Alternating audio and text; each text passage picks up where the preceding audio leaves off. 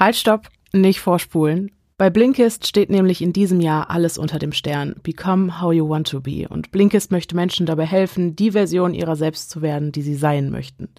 Das Beste ist aber, dass ihr in diesem Monat ordentlich sparen könnt und ich verrate euch gleich auch wie, aber erstmal ein Wort zu Blinkist selbst. Blinkist ist eine App, die die Kernaussagen von mehr als 5500 Sachbüchern und Podcasts aus insgesamt 27 Kategorien zum Lesen und Anhören aufs Smartphone bringt. Die sogenannten Blinks sind nicht länger als 15 Minuten, toll zusammengefasst, schön gestaltet, teilweise auch mit Soundeffekten und so, so dass es sogar mir als absolute Traumtänzerin erstaunlich leicht fällt, meine volle Aufmerksamkeit auf die Inhalte zu richten. Und nur so hat man am Ende ja auch was davon. Meine heutige Empfehlung ist ein absoluter Klassiker, und zwar der Blink zu dem Buch Das Kind in dir muss Heimat finden von Stefanie Stahl. Und hier werden Probleme, mit denen wir alle zu kämpfen haben, nicht nur oberflächlich behandelt, sondern an den Wurzeln gepackt. Und ich glaube, dass diese Welt ein besserer Ort wäre, wenn alle Menschen, die sie bevölkern, dieses Buch gelesen hätten. Also, solltet ihr diesen Alltime-Klassiker noch nicht kennen, dann hört euch auf jeden Fall mal den Blink dazu an. Wir hatten auch mal ein Interview mit der Autorin Stefanie Stahl führen dürfen. Das hat bei euch auch viel Anklang gefunden, deswegen eine absolute Empfehlung von mir. Jetzt aber zu dem, was ihr tun müsst, um euch ganze 40% Rabatt auf euer Blinkist Premium Jahresabo zu sichern. Ihr müsst euch einfach über unsere Landingpage www.blinkist.de slash Stimmen registrieren und Blinkist schreibt sich B-L-I-N-K-I-S-T.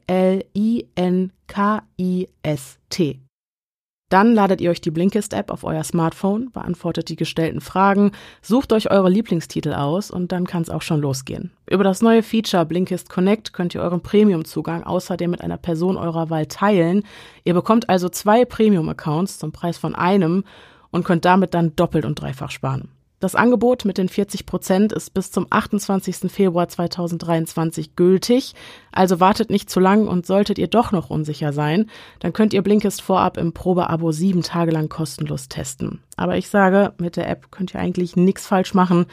Gerade für jemanden wie mich, der ständig daran interessiert ist, die eigenen Routinen zu verbessern und immer einen Quickfix für die kleinen Probleme des Alltags haben will, ist Blinkist einfach die perfekte Hilfestellung. Also sichert euch 40% Rabatt auf euer Blinkist Premium Abo unter www.blinkist.de slash stimm. Wir bedanken uns bei Blinkist und euch wünschen wir viel Spaß beim Hören. Warnung. Diese Folge thematisiert die physische sowie die sexualisierte Gewalt an Kindern. Zeitangaben sowie Hilfsangebote findet ihr in den Shownotes und der Folgenbeschreibung.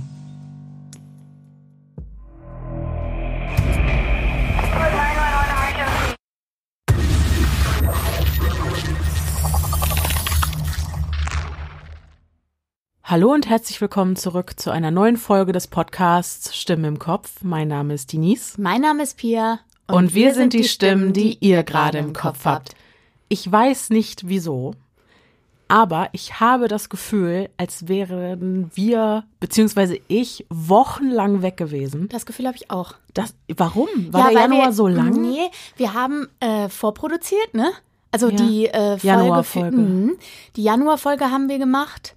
Da war auch schon relativ zügig alles im Kasten. Ja. Die Creep Me Out, die Creep Me Out für Januar haben wir gemacht. Vorher schon. Ja. Das heißt, wir sind ja. auch lange nicht mehr vor den Mikros gewesen. Das ist wahr. Und dann hat, ne, die erste Januarwoche habe ich frei gemacht, genau. gebe ich zu. Ne, nach, nach dem Endjahres äh, Tohu Wabohu. So. Dann hatten wir das Creator Glam. Ja. Und was soll ich sagen?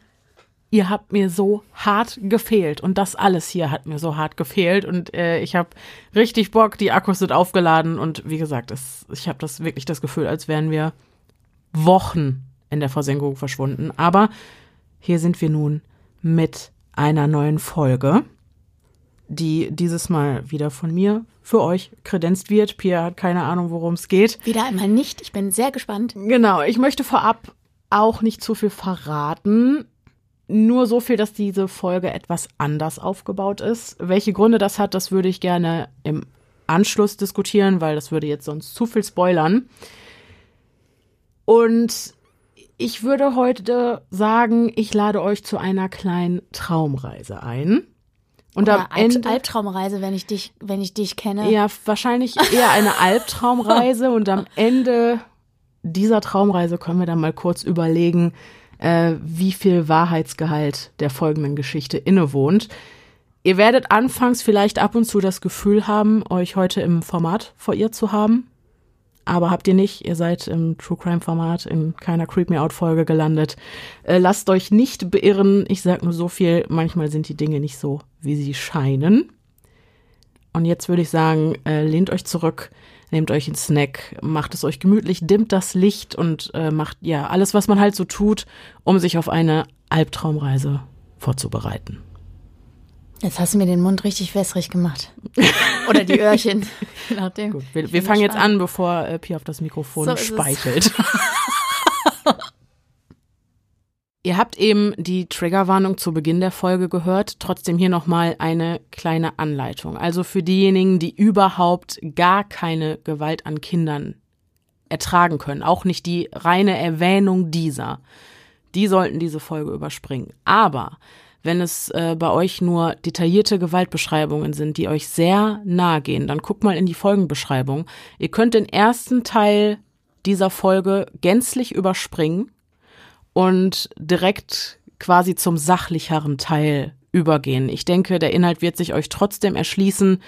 Ähm, nur, dass äh, ihr da Bescheid wisst. Die Aufbereitung ist auch dieses Mal wirklich so, dass diese wahre Geschichte einem sehr, sehr nahe geht. Deswegen solltet ihr das Gefühl haben, ihr könnt das nicht gut ertragen, aber trotzdem an dieser Folge partizipieren wollt, dann guckt in die Folgenbeschreibung und überspringt diesen ersten Abschnitt.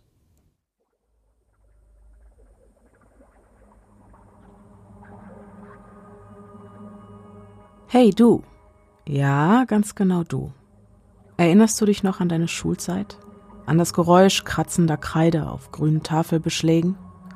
An den Lärm wild durcheinander plappernder Kinder, wenn die Klasse zwischen den Stunden mal für einige Minuten unbeaufsichtigt war? Schmeckst du noch die lapprigen Pausenbrote und die überzuckerte Vanillemilch? Wie ist es mit dem Fangspielen auf dem Schulhof? Haben dir deine Knie den ein oder anderen Sturz vergeben und vergessen, oder erinnern dich noch immer feine Narben an deinen kindlichen Leichtsinn. Was auch immer es sein mag, das dir aus deiner Schulzeit in Erinnerung geblieben ist. Ich bin mir sicher, das, was ich dir heute erzählen werde, könnte deiner Realität nicht ferner liegen. Wagen wir doch ein kleines Gedankenexperiment und lass mich dich durch den Alltag einer Schule der etwas anderen Art geleiten.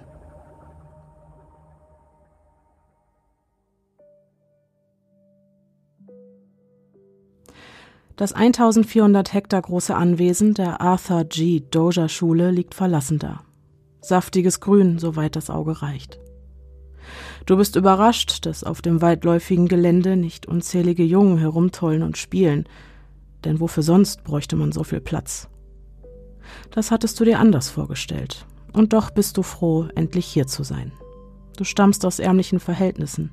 Deine Eltern sind getrennt, müssen beide hart für ihr Geld arbeiten, weshalb du zu Hause die meiste Zeit über auf dich allein gestellt bist. Genau das ist ja auch der Grund, warum du vor einer Woche den Entschluss gefasst hattest, von zu Hause wegzulaufen. Du hattest nicht wirklich vor zu verschwinden. Dein Ausreißen war eher als eine kleine Erinnerung an deine Eltern zu verstehen. Eine Erinnerung daran, dass sie vor einigen Jahren ein Kind in die Welt gesetzt hatten, das nun wohl oder übel auf sie angewiesen ist. Aufgrund deiner hinzukommenden Angewohnheiten, gelegentlich die Schule zu schwänzen und heimlich hinter dem Schulgebäude Zigaretten zu rauchen, trafen deine Eltern den Entschluss, dass eine Besserungsanstalt der richtige Ort für dich sei. Anfangs warst du verängstigt, wusstest nicht, was dich in einer solchen Einrichtung erwarten würde. Doch die Aussicht auf die Gesellschaft Gleichaltriger stimmte dich schlussendlich doch positiv. Und wer weiß, vielleicht hilft dir das Knüpfen neuer Freundschaften sogar über das Heimweh hinweg. Am frühen Morgen steigst du also aus dem Wagen eines Deputy Sheriffs, der dich von deinem Wohnort nach Mariana, Florida gebracht hat. Zugegeben, von der Polizei hierher gebracht zu werden, hat dir das Gefühl gegeben, kein Ausreißer, der gelegentlich über die Stränge schlägt, sondern vielmehr ein Schwerverbrecher zu sein. Doch scheint es nicht ungewöhnlich, dass die Jungen, die die Doja-Schule besuchen, von der Polizei dorthin gebracht werden. Immerhin handelt es sich bei der Einrichtung in erster Linie um eine Unterkunft für all jene, deren Vergehen zu groß sind, um ungesühnt zu bleiben, aber zu klein, um in ein Gefängnis zu müssen. Warum wohl die anderen hierher gekommen sind?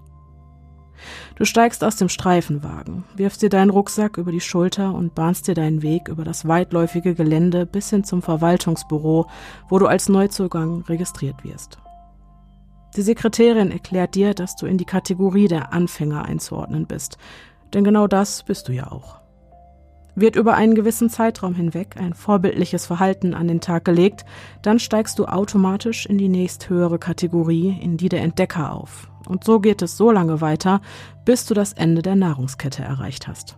Dann giltst du als rehabilitiert und darfst die Besserungsanstalt verlassen. Soweit so gut. Als nächstes wirst du von einem der Aufseher in einen kargen, gefliesten Raum geführt. Im Allgemeinen scheint sich die Einrichtung in einem eher schlechten Zustand zu befinden. Hier und da tropft es von den Decken und es rieselt Putz von den Wänden, was an der einen oder anderen Stelle bereits zu tiefen Löchern in eben diesen geführt hat. Ein kalter Wind heult durch das Gemäuer und lässt dich schaudern. Du siehst dich um, doch kannst nirgends eine Heizung finden. Zu deinen Füßen liegt nur der blanke, staubige Estrich und die rustikalen Wände schmückt ein karges Grau. Die Mühe, sie zu tapezieren oder wenigstens zu streichen, so wie man es von einer Jugendeinrichtung vielleicht erwarten würde, hatte man sich gar nicht erst gemacht. Während er dich durch die Anstalt führt, spricht der Aufseher nur das Nötigste mit dir. Sein Tonfall ist streng und sein eindringlicher Blick kalt und leer. Er befiehlt dir, auf einem Stuhl Platz zu nehmen. Du leistest dem Befehl Folge. Als du den Rasierapparat hörst, wird dir klar, dass du dich von deiner vollen Mähne verabschieden kannst. Büschelweise fallen deine Haare zu Boden, bis das monotone Surren des Rasierers verstummt. Anschließend wirst du einem Schlafraum zugeteilt, den du für die nächsten Wochen und Monate gemeinsam mit einigen anderen Jungen bewohnen sollst. Gemütlichkeit, Fehlanzeige. Ein quadratischer karger Raum mit ein paar Feldbetten darin. Mehr nicht. Von den anderen erfährst du, dass keineswegs nur junge Delinquenten auf der Doja-Schule unterkommen, sondern auch jene, die einfach keinen anderen Ort haben, an dem sie leben können. Waisenkinder und so weiter.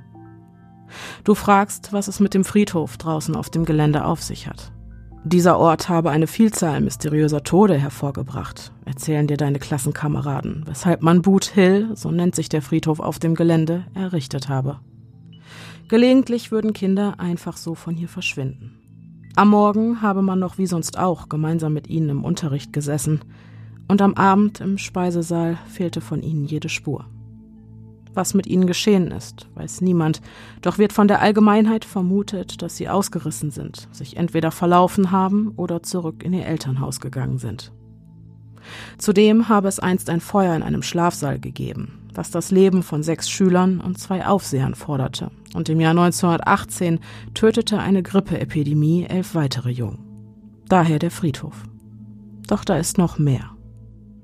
Im Keller unter dem Speisesaal gäbe es einen Dungeon, und wer hierhin verschleppt worden wäre, sei nur wenig später traumatisiert zurückgekehrt. Das Wichtigste sei es jedoch, den Anweisungen der Aufseher Folge zu leisten, komme was wolle denn alles andere würde man unweigerlich bitter bereuen. Als du am Nachmittag dein Bett beziehst, bemerkst du die roten Flecken auf der dünnen und durchgelegenen Matratze, bei denen es sich zweifelsohne um getrocknetes Blut handelt. So allmählich jagt dir dieser Ort Angst ein, und mit dieser Angst verwandelt sich deine anfängliche Vorfreude in eine finstere Vorahnung.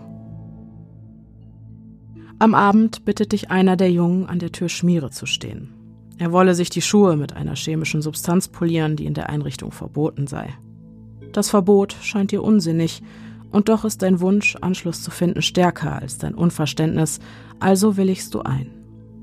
Du stehst in der Tür und lässt deinen Blick den schwach ausgeleuchteten Flur entlang schweifen, von dessen anderem Ende plötzlich Schritte zu hören sind, die sich langsam aber stetig nähern. Nur wenige Augenblicke später kommt ein Aufseher um die Ecke, dem offensichtlich ein Arm fehlt. Da kommt so ein einarmiges Arschloch, sagst du flapsig zu deinem Mitschüler, der seine Utensilien daraufhin unter seinem Bett verschwinden lässt und dich dann kurzerhand bei dem Einarmigen für deine ungehobelte Ausdrucksweise verpfeift. Der Aufseher stellt dir daraufhin einen Disziplinarbericht aus, der nach den Regeln der Einrichtung aus einem Anfänger eine Made macht. Tiefer kann man in den Rängen nicht sinken, und ist der Ruf erst ruiniert, lebt es sich recht ungeniert. Am darauffolgenden Tag gerätst du kurzerhand mit einem anderen Jungen namens Robert aus der Gruppe der Maden aneinander. Der Streit gipfelt in einer körperlichen Auseinandersetzung und führt damit zu einem weiteren Disziplinarbericht. Das Maß ist voll. Ein solches Fehlverhalten gehört auf der Doja-Schule bestraft, weshalb du und dein Krawallbruder zum Weißen Haus beordert werdet. Eine kleine weiße Betonhütte am Rande des Geländes. In der Wand des Gebäudes ist ein großer Industrieventilator eingelassen, der einen unheimlichen Lärm verursacht. Als würdest du vor der Turbine eines startenden Flugzeugs stehen. Du ahnst Böses und dein Herz schlägt dir bis zum Hals. Nichts widerstrebt dir mehr, als jetzt durch diese metallene Tür zu gehen, und doch tust du es. Im Inneren der Hütte nimmt der Aufseher mit dem fehlenden Arm euch in gewohnt unfreundlicher Manier in Empfang. In seiner Hand liegt ein Lederriemen mit Metallfassung an den Rändern. In den nächsten Minuten musst du mit ansehen, wie das Leder 33 Mal auf den Rücken des Jungen trifft. Jeder einzelne Knall, verursacht durch die Hiebe, lässt dich zusammenzucken, wohl wissend, dass dir die gleiche Tortur unmittelbar bevorsteht. Am Ende der Disziplinarmaßnahme ist der Stoff von Roberts Shirts stellenweise mit der Haut verschmolzen. So eine Wucht hatten die Schläge des Einarmigen, und mit Roberts Erlösung beginnt deine Qual. 31 Hiebe haben dir die Beleidigung eines Aufsehers und die Schlägerei mit einem Schulkameraden eingebracht während du stillschweigend die härteste Tracht Prügel deines Lebens über dich ergehen lässt und all deine Kraft darauf verwendest, vor Schmerz nicht das Bewusstsein zu verlieren, schwörst du dir für die restliche Zeit deines Aufenthaltes auf der Doja-Schule das Leben eines Unsichtbaren zu führen. Ohne Streitereien, Regelverstöße und Widerworte. Nie wieder willst du diesen Schmerz, der gerade in jede einzelne Faser deines Körpers kriecht, über dich ergehen lassen müssen.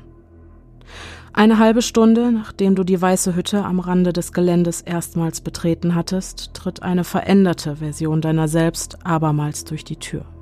Raus in die Freiheit, die jedoch, da bist du dir einhundertprozentig sicher, nicht von langer Dauer sein wird. Von dem einst unbeschwerten Jungen, der lediglich seine Grenzen austesten wollte und dabei über die Stränge schlug, steht dort nun der desillusionierte, des freien Willens beraubte und traumatisierte Schatten deiner selbst. Eine gebrochene Seele, die durch den Schmerz, der sich ihr mit jedem Hieb unter die Haut gebrannt hatte, diese Welt nie wieder durch die Augen eines Kindes sehen können wird. Diese halbe Stunde, zusammen mit dem Aufseher im Weißen Haus, wird dich und dein Leben für immer verändert haben. Als du gemeinsam mit Robert benommen aus dem Gebäude trittst und dich zurück auf den Weg ins Hauptgebäude machst, sagt keiner von euch ein Wort. Mit einem Mal erschließt sich dir, welchen Zweck der große Ventilator in der Fassade des Betonklotzes erfüllt. Der durch ihn hervorgerufene Lärm soll die verzweifelten Schreie der Jungen, die im Inneren des Weißen Hauses ihre Strafe über sich ergehen lassen, übertönen.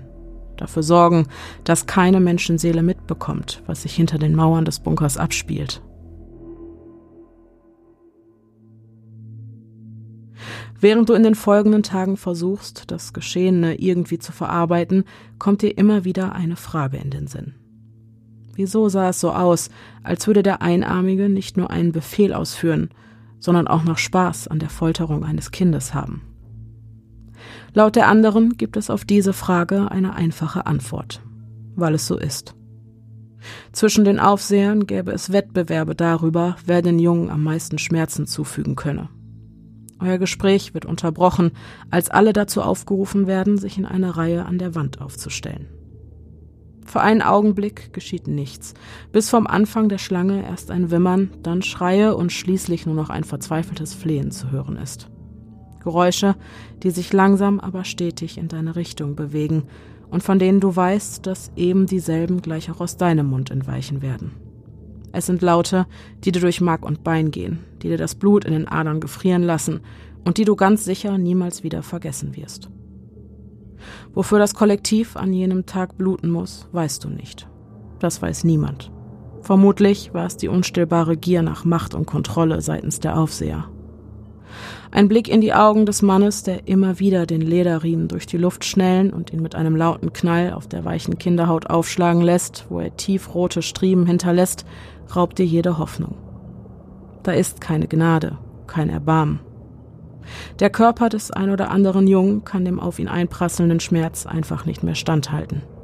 Dann verlieren sie das Bewusstsein und sacken schlaff in sich zusammen.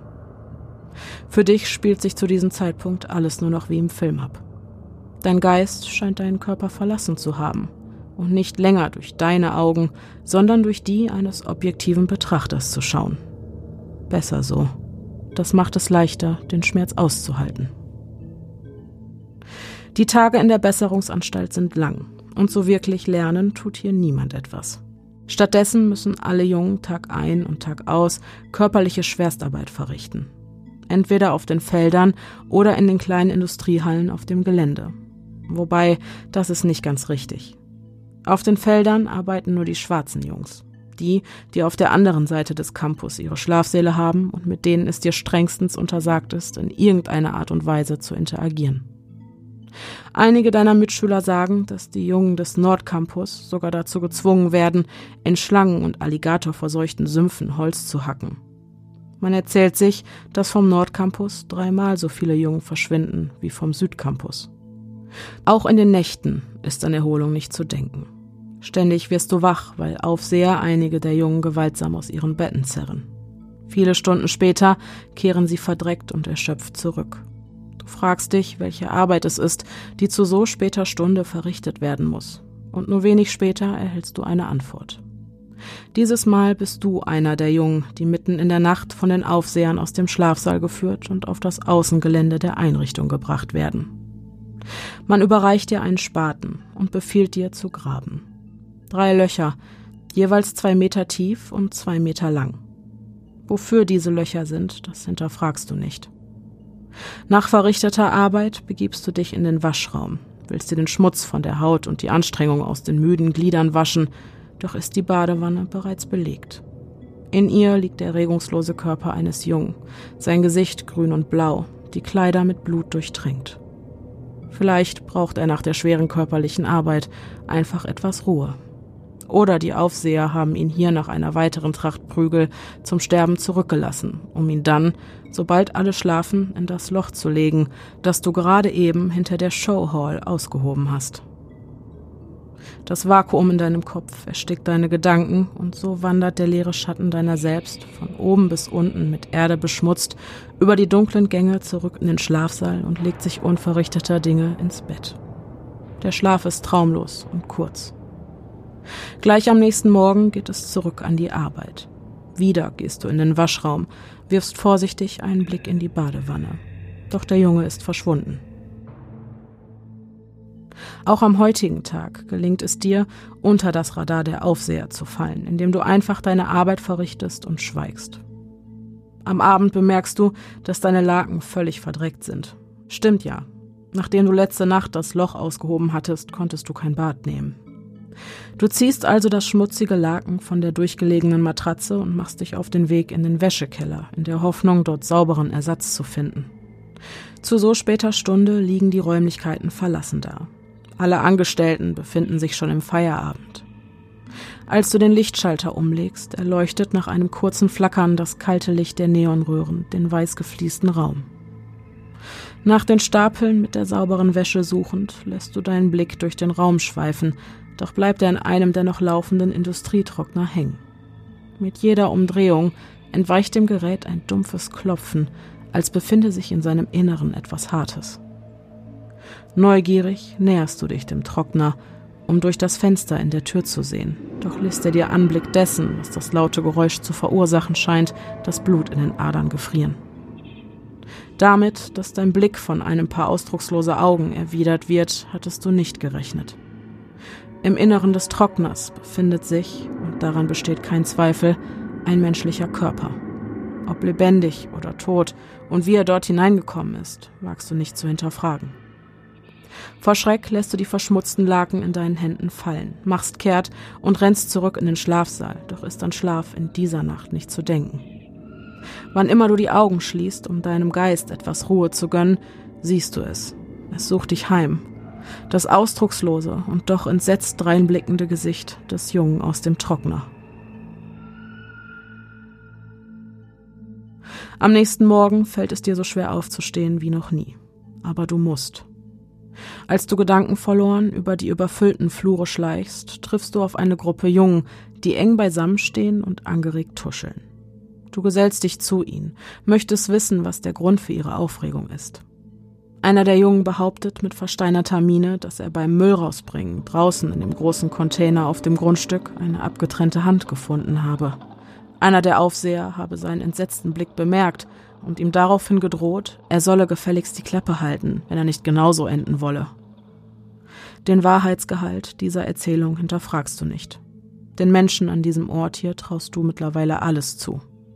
Keine Maßnahme ist zu grausam, um ein Vergehen zu bestrafen, das keines ist, denn hier geht es nicht um Disziplin, Buße oder Vergeltung, sondern einzig und allein um das Ausüben von Macht und Kontrolle. Es gibt kein richtig oder falsch, nur Willkür. Doch am Nachmittag gibt es dann seit mehreren Wochen den ersten Lichtblick. Eine Gruppe Pfadfinder, die Biberpatrouille, macht einen Ausflug und du bist einer von ihnen. Mit einem gelben Kipplaster, auf dessen Ladefläche ihr Platz nehmen sollt, fahrt ihr raus in die Wälder. Auf halber Strecke bemerkst du plötzlich, wie sich die sonst horizontale Ladefläche unter dir langsam in die Senkrechte bewegt. Der Fahrer des Wagens hatte offensichtlich den Hebel betätigt, der die Ladefläche in Bewegung setzt. Immer mehr Jungen verlieren den Halt und fallen von der Ladefläche, während sich die Räder des Fahrzeugs weiter ihren Weg durch das Laub bahnen. Für eine Weile schaffst du es, dich an einer Kette festzuklammern, doch musst du mit ansehen, wie die Körper deiner Schulkameraden bei hoher Geschwindigkeit auf dem Boden aufschlagen und sie sich mit schmerzverzerrten Gesichtern die Köpfe halten. Schließlich kannst auch du dich nicht mehr halten. Der Fall ist kurz, doch das macht den Aufprall nicht weniger hart. Mit voller Wucht schlägst auch du auf den steinigen Waldboden auf, und das nächste, was du spürst, ist ein stechender Schmerz am Hinterkopf. Vorsichtig tastest du mit den Fingerspitzen nach dessen Ursache. Du blutest. Zurück in der Doja-Schule musst du mit sieben Stichen genäht werden, doch kannst du dich mit dieser Diagnose noch zu den glücklicheren Pfadfindern zählen. Die Platzwunde eines Mitschülers erforderte sage und schreibe 77 Stiche. Wie es ihm wohl geht? Seit dem Vorfall hast du ihn nicht mehr gesehen. Manchmal fragst du dich, wie dein Leben eine so plötzliche Wendung nehmen konnte. Vor ein paar Wochen war doch noch alles gut. Und jetzt? Dann fällt dir wieder ein, dass es sinnlos ist, sich darüber Kopfzerbrechen zu bereiten, denn ganz egal, wie die Antwort lautet, sie vermag es nicht, etwas an deiner misslichen Lage zu ändern. Das hier ist jetzt dein Leben. Das denkst du zumindest, bis dir eines Tages einer der Aufseher ein paar Münzen Bargeld und ein Schreiben an deine Eltern in die Hände drückt. Dein Aufenthalt in der Doja Besserungsanstalt sei nach vier Wochen beendet. Durch dein Gehorsam hast du es geschafft, alle erforderlichen Stufen der Resozialisierung zu durchlaufen, angefangen von den Maden bis hin zu den Entdeckern, die letzte Kategorie, die erreicht werden kann. Du packst deine Sachen und steigst in den Bus, der dich von Mariana, Florida, zurück in deine Heimat bringt. Doch auch wenn du in dem Moment, in dem die Einrichtung langsam hinter dir am Horizont verschwindet, aus deinem Albtraum erwachst, so kann dich der Bus zwar zurück nach Hause, aber nicht zurück in dein altes Leben bringen.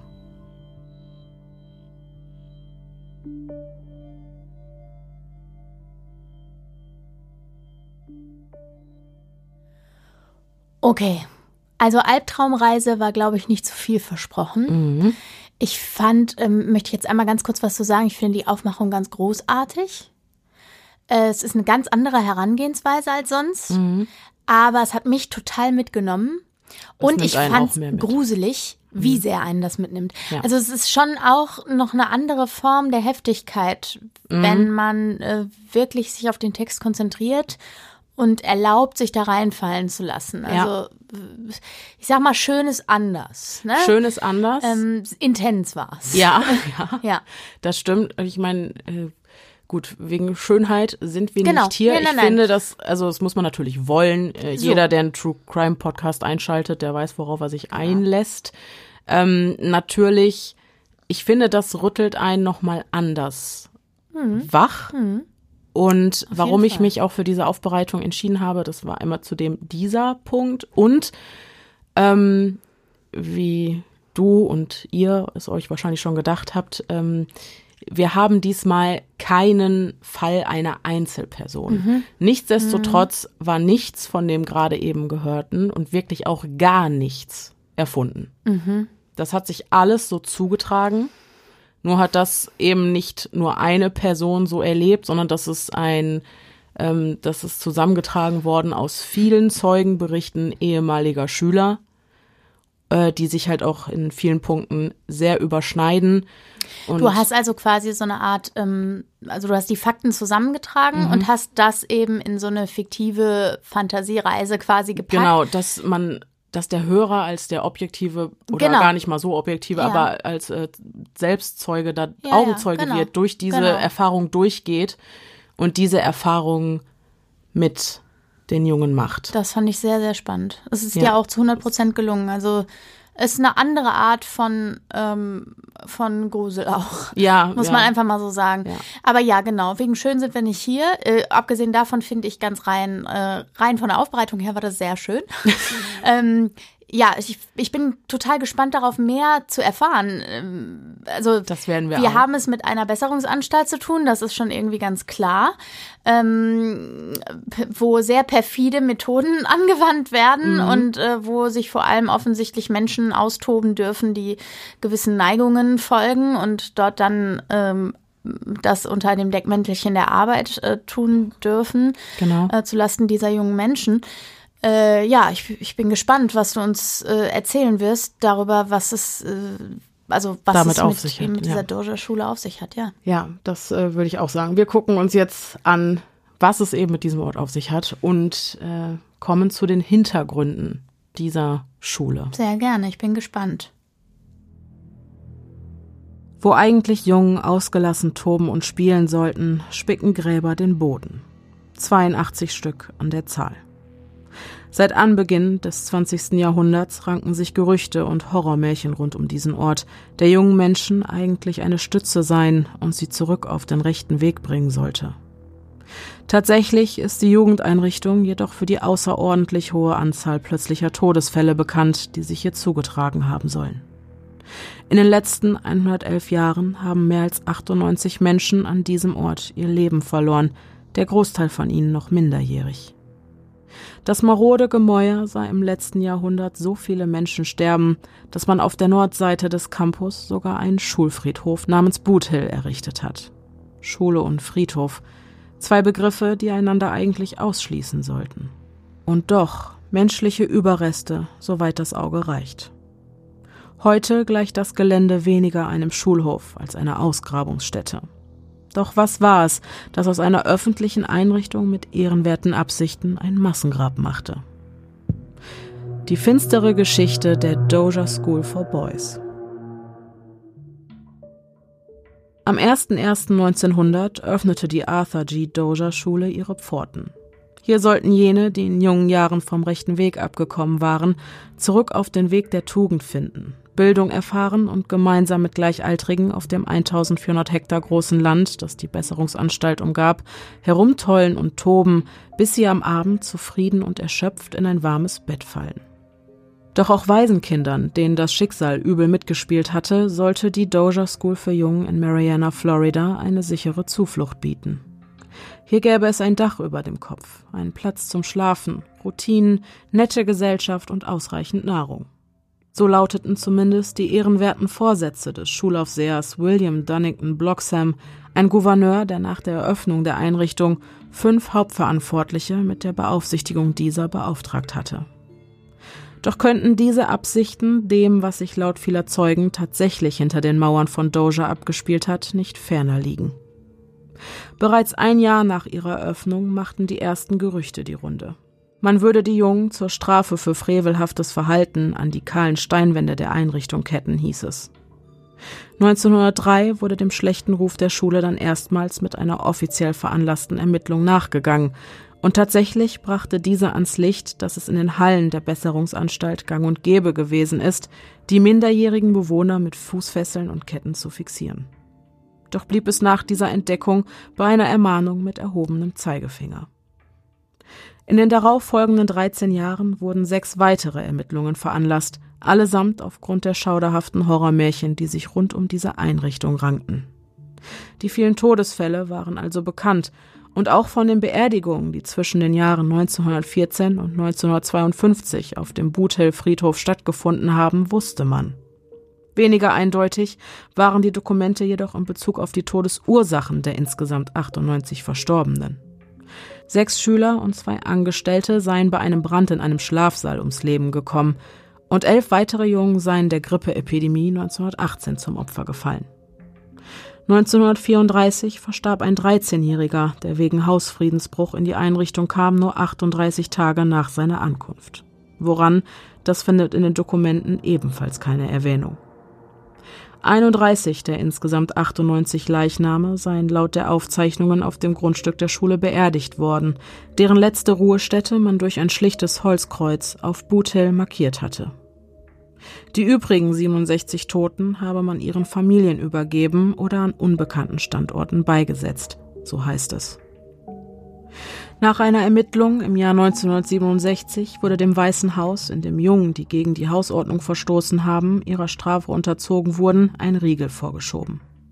Offiziell war die körperliche Züchtigung der Delinquenten von diesem Tag an verboten, doch habe sich laut Zeugenaussagen ehemaliger Schüler keiner der Aufseher daran gehalten. Denn Züchtigung sei an diesem Ort niemals nur ein Mittel zum Zweck, sondern vielmehr ein Unterhaltungsprogramm für das Personal gewesen. Im Jahr 1968 stattete der ehemalige Gouverneur von Florida, Claude Kirk, der Einrichtung einen Besuch ab. Er bemängelte den schlechten Zustand des maroden Gebäudes, dessen Kapazitäten zudem völlig überlastet waren. Über 564 Jungen, alle im Alter zwischen 10 und 16 Jahren, beherbergte die Einrichtung zu dieser Zeit. Zu viele Schüler seien auf zu engen Raum gepfercht, was die angemessene Betreuung und Verpflegung dieser unmöglich gemacht habe. Man hätte schon vor langer Zeit die Reißleine ziehen und die Jungenschule schließen sollen, sagte Kirk, und doch geschah nichts dergleichen. Schon bald fielen die Missstände auf der Doja Jungenschule wieder unter das Radar des Staates und die Einrichtung blieb weiterhin bestehen.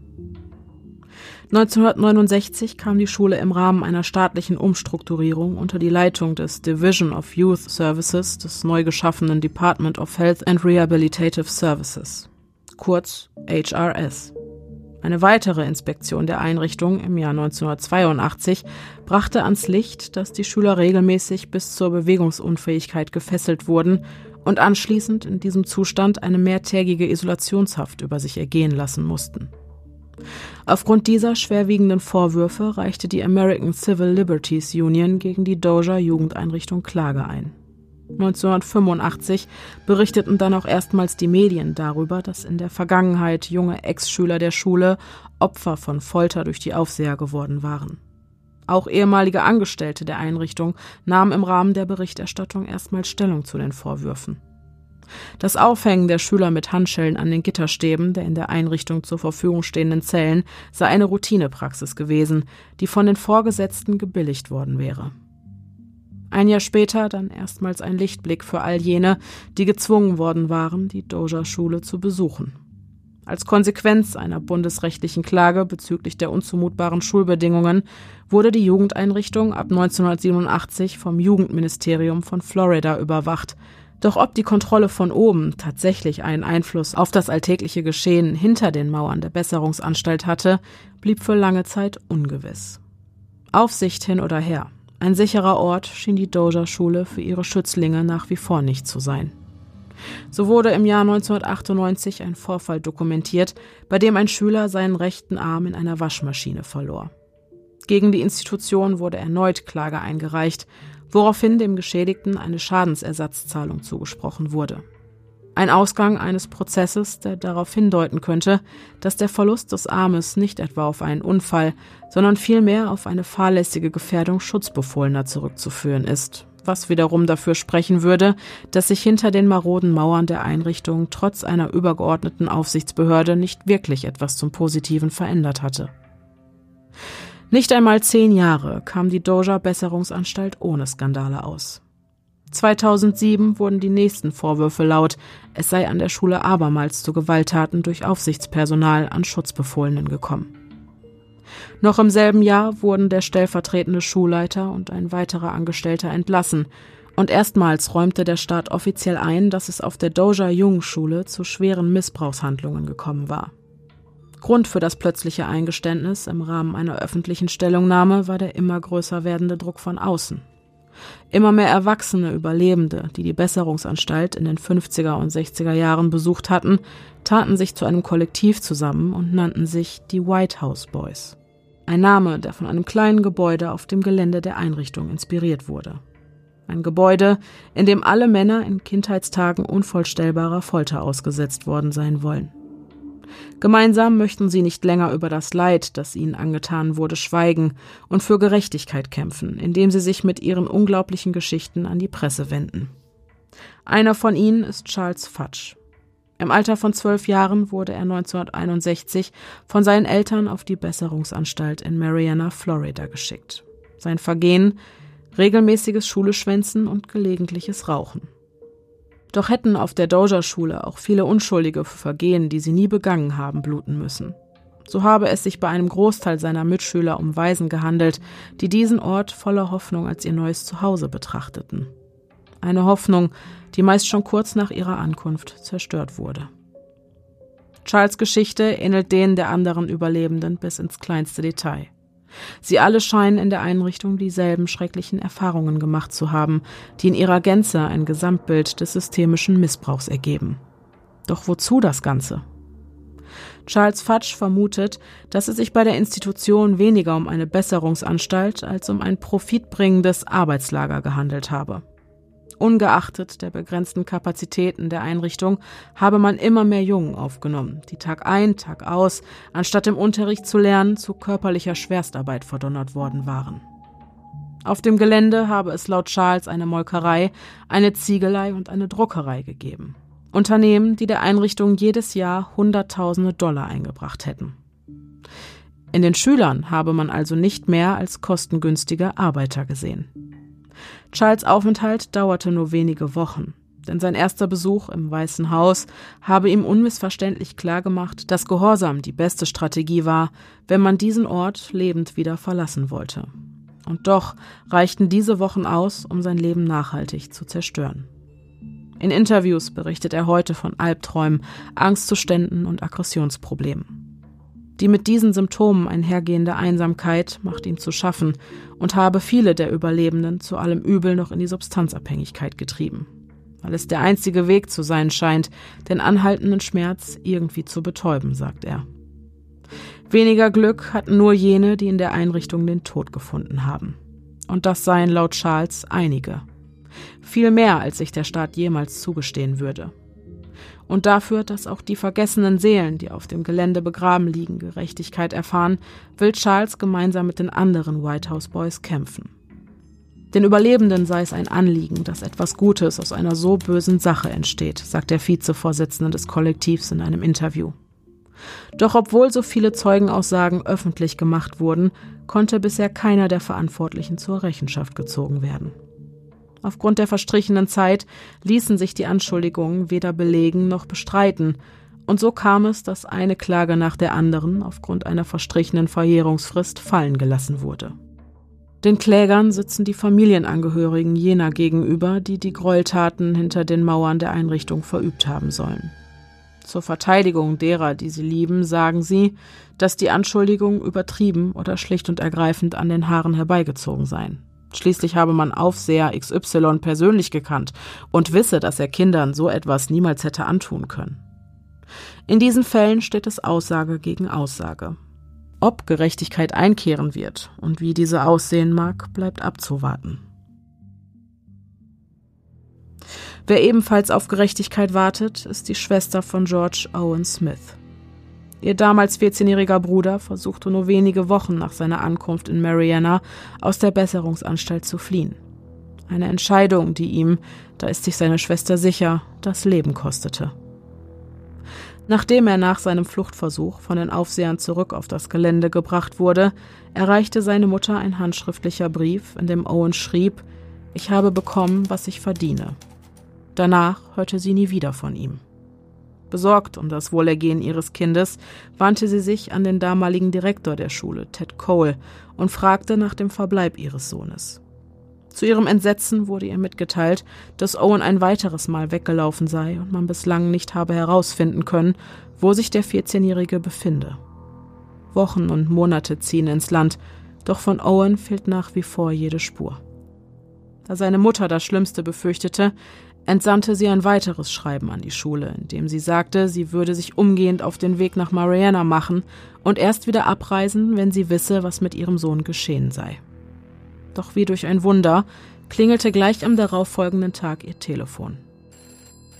Am anderen Ende der Leitung der Direktor der Besserungsanstalt mit niederschmetternden Neuigkeiten. Man habe den stark verwesten Leichnam des 14-jährigen Owen in einer Grube in der Nähe eines Hauses gefunden. Er habe sich während seiner Flucht wohl eine Lungenentzündung zugezogen und sei anschließend auf der Suche nach Schutz an diesem Ort verstorben. Doch die Familie des Toten schenkte dieser fadenscheinigen Erklärung keinen Glauben. Sie ermittelten auf eigene Faust, befragten ehemalige Mitschüler des Toten, und einer von ihnen erzählte, dass er am Tag, an dem Owen ein zweites Mal versuchte zu fliehen, bei ihm war. Der Zeuge berichtete, dass der damals 14-Jährige in einem Feld hinter dem Grundstück der Schule von zwei Aufsehern gesichtet worden sei. Er habe hilflos dabei zusehen müssen, wie die beiden Männer anschließend auf Owen schossen, seinen leblosen Körper in einen Lieferwagen zerrten und ihn irgendwohin verschleppten. Danach habe er seinen Freund nie wieder gesehen. Nach diesem grausigen Fund bat die Familie des Toten ausdrücklich darum, den Leichnam vor Ort bis zu ihrer Ankunft sorgfältig aufzubewahren. Doch in Marianne angekommen, präsentierte ihnen der Direktor der Einrichtung lediglich einen kleinen Haufen Erde. Als Reaktion auf die fragenden Gesichter erklärte er, dass man Owen bereits auf einem anonymen Friedhof ganz in der Nähe der Einrichtung beigesetzt habe. Die Tragödie des Verschwindens von George Owen Smith schockierte viele Menschen in ganz Amerika. Nicht zuletzt, weil sie ihnen so bekannt vorkamen. Seitdem waren nämlich unzählige Berichte über Jungen aufgetaucht, die in Doja misshandelt wurden und dann nie wieder nach Hause zurückkehrten. Der Fall Smith ist also nur eine Chiffre, ein Zeugnis des institutionellen Missbrauchs und ein Appell an die Behörden, besser für die Sicherheit unserer Kinder zu sorgen, damit sich die tragischen Geschichten von George Owen Smith und vielen weiteren nicht wiederholen. Auch Charles Fudge sagt, das traurige Schicksal Owens sei kein Einzelfall. Er habe durch seine Arbeit mit den White House Boys von einem Fall erfahren, bei dem die Leiche eines während seiner Schulzeit verstorbenen Jungen zu seiner Familie nach Pennsylvania geschickt werden sollte. Doch als die Bestatter den Sarg öffneten, befand sich im Inneren anstelle eines Körpers nur altes Holz und Schutt. Charles ist sich sicher, dass all diese vielen Tode nicht etwa auf Unfälle, sondern auf die Folge der schwerwiegenden Folter zurückzuführen sind, was bislang jedoch erfolgreich von der Institution vertuscht wurde. Ende 2009 dann das plötzliche Ende der Besserungsanstalt, deren finsteren Machenschaften in diesem Jahr ein für allemal den Gar ausgemacht wurden. Die Jungenschule fiel nämlich bei einer alljährlichen Inspektion durch, es konnte festgestellt werden, dass die Schule es versäumt hatte, in ausreichendem Maße auf die zahlreichen Beschwerden der dort ehemalig untergebrachten Jungen einzugehen. Außerdem sei es zu weiteren Misshandlungen der Schüler durch die Aufseher gekommen. In einem Bericht der Abteilung für Bürgerrechte des Justizministeriums der Vereinigten Staaten über die Einrichtung heißt es, die in Doja untergebrachten Jugendlichen waren Bedingungen ausgesetzt, die sie einem ernsthaften Risiko vermeidbarer Schäden aussetzten und ihre durch die Verfassung der Vereinigten Staaten geschützten Rechte verletzten. Während unserer Untersuchung erhielten wir glaubwürdige Berichte über das Fehlverhalten von Mitarbeitern gegenüber der Jugendlichen in ihrer Obhut. Die Anschuldigungen enthüllten systematische, ungeheuerliche und gefährliche Praktiken, die durch einen Mangel an Rechenschaftspflicht und Kontrolle noch verschärft wurden. Diese systematischen Mängel bestehen, weil die staatlichen Richtlinien und allgemein anerkannten Verfahren der Jugendgerichtsbarkeit nicht befolgt wurden. Wir haben festgestellt, dass das Personal nicht ausreichend geschult wurde. Wir stellten außerdem fest, dass angemessene Überwachungs- und Verantwortungsmaßnahmen nur begrenzt vorhanden waren und nicht ausreichten, um unangemessene Zwangsmaßnahmen und Bestrafungen zu verhindern. Das Personal versäumte es, Missbrauchsvorwürfe dem Staat, den Vorgesetzten und der Verwaltung zu melden. Das Personal versäumte es außerdem, Vorfälle von Gewaltanwendung genau zu beschreiben und die Anwendung mechanischer Fixierung ordnungsgemäß zu dokumentieren. Als Reaktion auf die erschreckenden Befunde der Inspektion führte das US-Justizministerium eine Untersuchung von 195 US-Jugendeinrichtungen durch. Unter ihnen auch die Doja Besserungsanstalt in Mariana. Dem Bericht zufolge gaben etwa 20 Prozent der befragten Jungen an, in den letzten zwölf Monaten sexualisierte Gewalt durch Personal erlitten zu haben. Die Doja-Schule schnitt im Vergleich zu den anderen Einrichtungen jedoch weder besser noch schlechter ab. Der Abgeordnete des Bundesstaates Florida, Daryl Rusin, drückte es in einer Stellungnahme mit den Worten aus, das System habe Schwierigkeiten, eine seit langem bestehende Kultur der Gewalt und des Missbrauchs zu überwinden. Doch auch Rassismus ist in diesem maroden System eine nicht zu vernachlässigende Problematik. So zeigte ein Bericht des Justizministeriums, dass schwarze Jungen dreimal häufiger in historischen Aufzeichnungen nicht genannt und an nicht gekennzeichneten Orten begraben wurden als ihre weißen Altersgenossen. Diese alarmierende Statistik wirft ernste Fragen über die vorgeworfene Korruption und Geheimhaltung auf, die in der Doja-Einrichtung über 100 Jahre lang stattgefunden haben soll. Im Februar 2010 reichte das Kollektiv der Whiteout Boys schließlich eine Sammelklage auf Schadensersatz gegen die Regierung ein. Floridas Gouverneur Charlie Christ wies darauf hin, das Florida Department of Law Enforcement, kurz FDLE, dazu an, die Vorwürfe des Missbrauchs zu untersuchen, die von den White House Boys und ihren Anwälten erhoben worden waren. In den darauffolgenden 15 Monaten wurden mehr als 100 ehemalige Schüler sowie deren Familienmitglieder und ehemalige Mitarbeiter der Schule zu den Missbrauchsvorwürfen befragt. Doch konnten keine konkreten Hinweise gefunden werden, die den Tod der während ihrer Zeit in der Einrichtung verstorbenen Schüler mit den Handlungen des Personals in einen direkten Zusammenhang bringen würden. Einige der ehemaligen Schüler sagten rückblickend sogar aus, dass sie ein solch strenges Maß der Disziplin gebraucht hätten, während ehemalige Mitarbeiter das Ausmaß der physischen Gewalt in ihren Aussagen zu verharmlosen scheinen. Troy Tidwell, ein ehemaliger Aufseher der Einrichtung, sagte, dass die im Weißen Haus vollzogenen Strafen nicht übertrieben gewesen seien und dass das Personal sogar auf einen Lederriemen zurückgriff, um den Schülern Schläge mit Holzpaddeln, die zu schweren Verletzungen geführt hätten, zu ersparen. Auch auf eine gezielte und vorsätzliche Vertuschung der Todesfälle, die sich auf dem Gelände zugetragen haben, habe es im Rahmen der Befragungen keine Hinweise gegeben. Wobei jedoch anzumerken ist, dass sich die Befunde des FDLI einzig und allein auf Zeugenaussagen stützen. Denn eine genauere Untersuchung der Gräber sowie der darin liegenden Leichen gab es nicht. Im Januar 2010 veröffentlichte das Department of Law Enforcement dann einen abschließenden Bericht zu den Ergebnissen der Ermittlungen. In diesem heißt es, im Rahmen der Untersuchung wurden über 100 ehemalige Schüler, Angehörige ehemaliger Schüler und ehemalige Mitarbeiter der Schule befragt. Die Befragungen bestätigen, dass die Schulverwaltung neben der Anwendung des individuellen Bewertungssystems auch körperliche Züchtigung als Mittel zur Förderung des Gehorsams einsetzte. Die Befragungen zeigten, dass es kaum Meinungsverschiedenheiten über die Art und Weise, wie die körperliche Züchtigung angewendet wurde, gab. Die ehemaligen Schüler gaben außerdem übereinstimmend an, dass ein hölzernes Paddel oder ein Lederriemen für die Bestrafung verwendet wurde. Uneinigkeit herrschte unter den ehemaligen Schülern in Bezug auf die Anzahl der Schläge und deren Schwere. Obwohl einige ehemalige Schüler angaben, dass sie so stark geschlagen wurden, dass die Haut ihres Gesäßes blasend schlug und stark blutete, gab es wenig bis gar keine Anzeichen für sichtbare Narben. Eine zweite Unstimmigkeit betraf die Wahrnehmung des Bestrafungsprozesses durch die ehemaligen Schüler. Einige ehemalige Schüler gaben an, dass die Schläge ihnen keinen psychischen Schaden zugefügt haben und dass sie aus ihren Fehlern gelernt haben, während andere angaben, dass sie psychisch sehr darunter gelitten haben und dies bis heute tun. In einigen Berichten ehemaliger Schüler heißt es, dass sie nicht nur körperlich bestraft, sondern auch von ehemaligen Mitarbeitern oder anderen Schülern sexuell missbraucht wurden.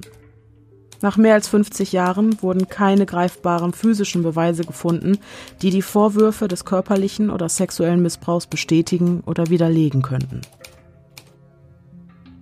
Nach 15 Monaten voller oberflächlicher Ermittlungen wurde die Sammelklage der White House Boys also vom Richter aufgrund einer verstrichenen Verjährungsfrist und einem Mangel an Beweisen abgeschmettert. Für die Überlebenden und deren Familien ein ernüchterndes Urteil, mit dem der Gerechtigkeit nicht Genüge getan wurde. Der Kampf der White House Boys ging weiter. Fünf Monate später gab der Bundesstaat Florida dann seinen Plan bekannt, die geschlossene Jugendeinrichtung Doja und eine Arbeitsvermittlung namens JJOC zu einer neuen Institution namens North Florida Youth Development Center zusammenzulegen. Doch nur ein Jahr später erklärte der Staat unter Berufung auf Budgetkürzungen, dass beide Einrichtungen am 30. Juni 2011 geschlossen und die verbleibenden Schüler auf andere Jugendstrafanstalten in der Region verteilt werden. Im darauffolgenden Jahr wurde von der Florida Legislature ein Gesetzesentwurf diskutiert, der eine Entschädigung für Opfer von Gewalt an Schulen vorsah, doch wurde dieses Gesetz trotz der Unterstützung verschiedener Interessensgruppen und Bürgerrechtsführer nicht verabschiedet. Dann im Jahr 2012 eine unerwartete Wendung. Der Fall rund um die Doja-Einrichtung in Mariana hatte auch das Interesse der forensischen Anthropologin Professor Aaron Kimmerly geweckt. Sie forscht und lehrt an der University of South Florida und findet es seltsam, dass angeblich niemand wisse, wo man die ganzen Toten begraben habe. In einer Stellungnahme zu dem Fall sagte sie, wenn man sich das staatliche Krankenhaus, die staatlichen Gefängnisse und die anderen staatlichen Einrichtungen dieser Zeit anschaut, gibt es sehr genaue Lagepläne, die man einsehen kann. Oder wenn Sie ein Familienmitglied sind, können Sie sagen, wo ist meine Großtante begraben? Und man kann Ihnen genau zeigen, wo. Warum das hier nicht passiert ist, weiß ich nicht, aber das ist schon auffällig. Die Anthropologin setzte sich fortan dafür ein, das Gelände in Mariana gemeinsam mit einem Team bestehend aus Anthropologen, Biologen und Archäologen im Rahmen eines vom Staat genehmigten Projekts untersuchen zu dürfen. Sie war davon überzeugt, dass ihr Spezialistenteam dem Staat dabei helfen könne, mittels aktueller Technologien und wissenschaftlicher Technik die nicht dokumentierten Gräber zu identifizieren. Doch die nach kürzester Zeit gemachten Entdeckungen sorgten im ganzen Land für großes Entsetzen. Die Forscher stießen anstatt auf die vermuteten 31 Gräber auf 55 und bei der weiteren Prüfung historischer Dokumente fanden sie Aufzeichnungen, aus denen hervorging, dass es weitaus mehr als 98 Todesfälle in Doja gegeben hatte.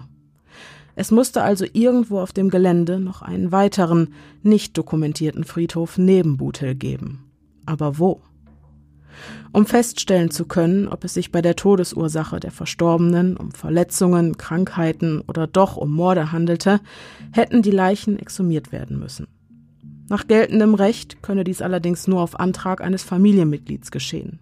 Eine Vielzahl der Gräber stammte jedoch von Schülern, die bereits zu Beginn des 20. Jahrhunderts die Schule besuchten, und die lückenhaften Aufzeichnungen erschwerten es ungemein, die Familien, falls überhaupt noch existent, ausfindig zu machen.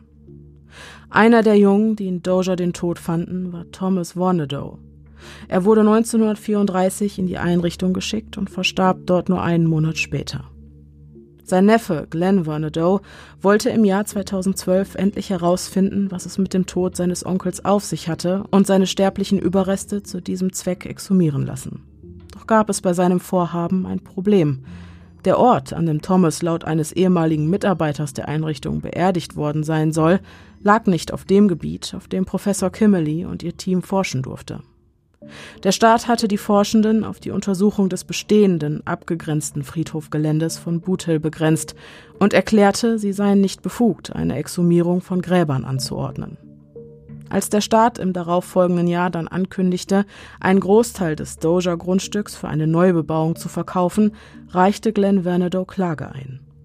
Der Richter entschied, dass dem Kläger ein Recht auf die Exhumierung seines Onkels zustehe und dass das Grundstück erst verkauft werden dürfe, wenn dies geschehen sei. Nach dieser Entwicklung wurde dem Forschungsteam unter der Leitung von Professor Kimmerly schließlich die Erlaubnis erteilt, das gesamte Areal von Doja nach möglichen Grabstätten zu untersuchen. Charles Fudge sagte zu diesem Sachverhalt in einem Interview, die Schule trennte weiße und schwarze Insassen und die Überreste befinden sich dort, wo die schwarzen Insassen festgehalten wurden. Ich glaube, dass es einen weiteren weißen Friedhof gibt, der noch nicht entdeckt wurde. Ich denke, dass sie dort oben mindestens 100 weitere Leichen finden werden. Da bin ich mir ganz sicher. Am 31. August 2013 begannen die Exhumierungen. Alle gefundenen Überreste wurden sorgfältig aus der Erde geborgen. Knochen, Zähne und Artefakte aus den Gräbern von den Forschern der Universität, die ab diesem Zeitpunkt eng mit der Strafverfolgung zusammenarbeiteten, untersucht. Mithilfe von Radiokohlenstoffdatierungen, Isotopenanalyse und Gesichtsrekonstruktionen konnte man einigen der Toten, die über so viele Jahre hinweg in Vergessenheit geraten waren, ihre Namen zurückgeben. Eine dieser vergessenen Seelen war die von George Owen Smith. Seine Leiche war eine der ersten, die aus der Erde des Geländes geborgen und identifiziert werden konnte. Im Januar 2014 gab die Universität von Südflorida dann öffentlich bekannt, dass bei den Ausgrabungen analog zu den 55 Gräbern die Überreste von insgesamt 51 Leichen geborgen wurden. Eine Entdeckung, die nicht nur alle beteiligten Forscher, sondern auch die örtliche Gemeinschaft sowie Menschen in aller Welt, die durch die Medien von dem grausamen Fund erfuhren, schockierte. So könnte der Fund ein Indiz dafür sein, dass tatsächlich eine Vielzahl der Tode, die sich in der Einrichtung zutrugen, von den Verantwortlichen vertuscht worden waren. Die Leiche des 14-jährigen Owen wurde zu einem Sinnbild. Ein Sinnbild dafür, wie leicht Geschichte in Vergessenheit gerät, wenn sie nicht ordnungsgemäß dokumentiert und bewahrt wird. Insbesondere in Fällen wie diesem, in denen die Geschädigten zu Lebzeiten keine Macht oder Privilegien hatten. Mehr und mehr ergab sich aus dem, was in kleinen Teilen zutage trat, ein schreckliches Gesamtbild. Im Januar 2016 fasste das Forschungsteam der University of South Florida ihre Befunde dann in einem Abschlussbericht zusammen. In diesem heißt es, es wären insgesamt sieben DNA-Übereinstimmungen gefunden und 14 mutmaßliche Identifizierungen der 51 an der Stätte gefundenen Überreste vorgenommen worden. Insgesamt habe man 55 Gräber ausfindig machen können, davon aber nur 13 innerhalb des Friedhofsgeländes.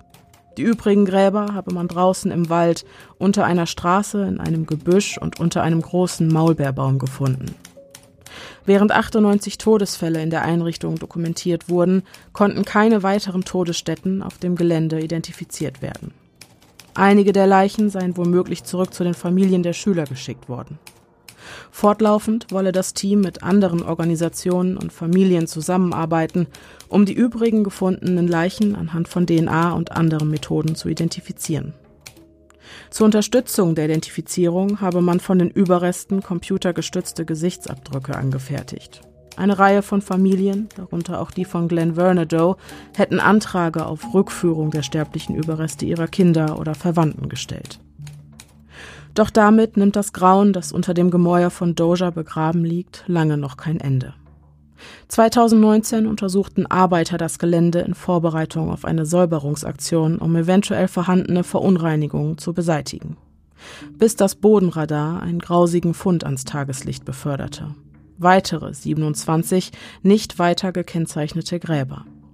In der Summe bedeutet das, dass im Laufe der langen Geschichte der Einrichtung nicht etwa wie dokumentiert 98, sondern mehr als 125 Menschen gestorben waren, von denen jedoch nicht weiter Notiz genommen wurde. Um das zu ändern, will Professor Aaron Kimmerly schon bald nach Mariana zurückkehren und den Toten ihre Namen zurückgeben. Langsam aber sicher schien sich in diesem Fall, dessen Opfer so viele Jahre lang auf taube Ohren gestoßen waren, etwas zu bewegen. Das Jugendministerium von Florida entschuldigte sich erstmals offiziell bei den Überlebenden, die in der Doja Besserungsanstalt, die zu dieser Zeit der Kontrolle des Jugendministeriums unterstellt war, misshandelt worden waren. Nachdem die Notlage der Geschädigten jahrelang ignoriert wurde, wurde diese Geste als Zeichen des Respekts und der Anerkennung seitens der Behörden gewertet, doch zählen Taten bekanntlich mehr als Worte. Laut Gouverneur Ron DeSantis sei es nun an der Zeit, einen Weg nach vorne zu entwickeln.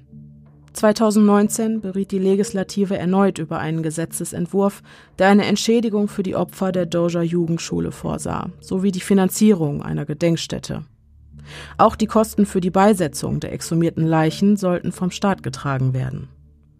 Doch im April desselben Jahres dann ein weiterer herber Rückschlag.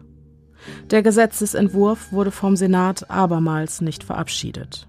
Charles Fudge hat seine eigene Theorie, warum eine Entschädigung der Opfer von den Behörden immer wieder ausgeschlagen wird. Er ist der Meinung, der Staat wolle Zeit schinden. So lange, bis alle Zeugen verstorben sind, damit sie das finstere Geheimnis von Doja mit in ihr Grab nehmen und ein für alle Mal Gras über die Sache wachsen kann.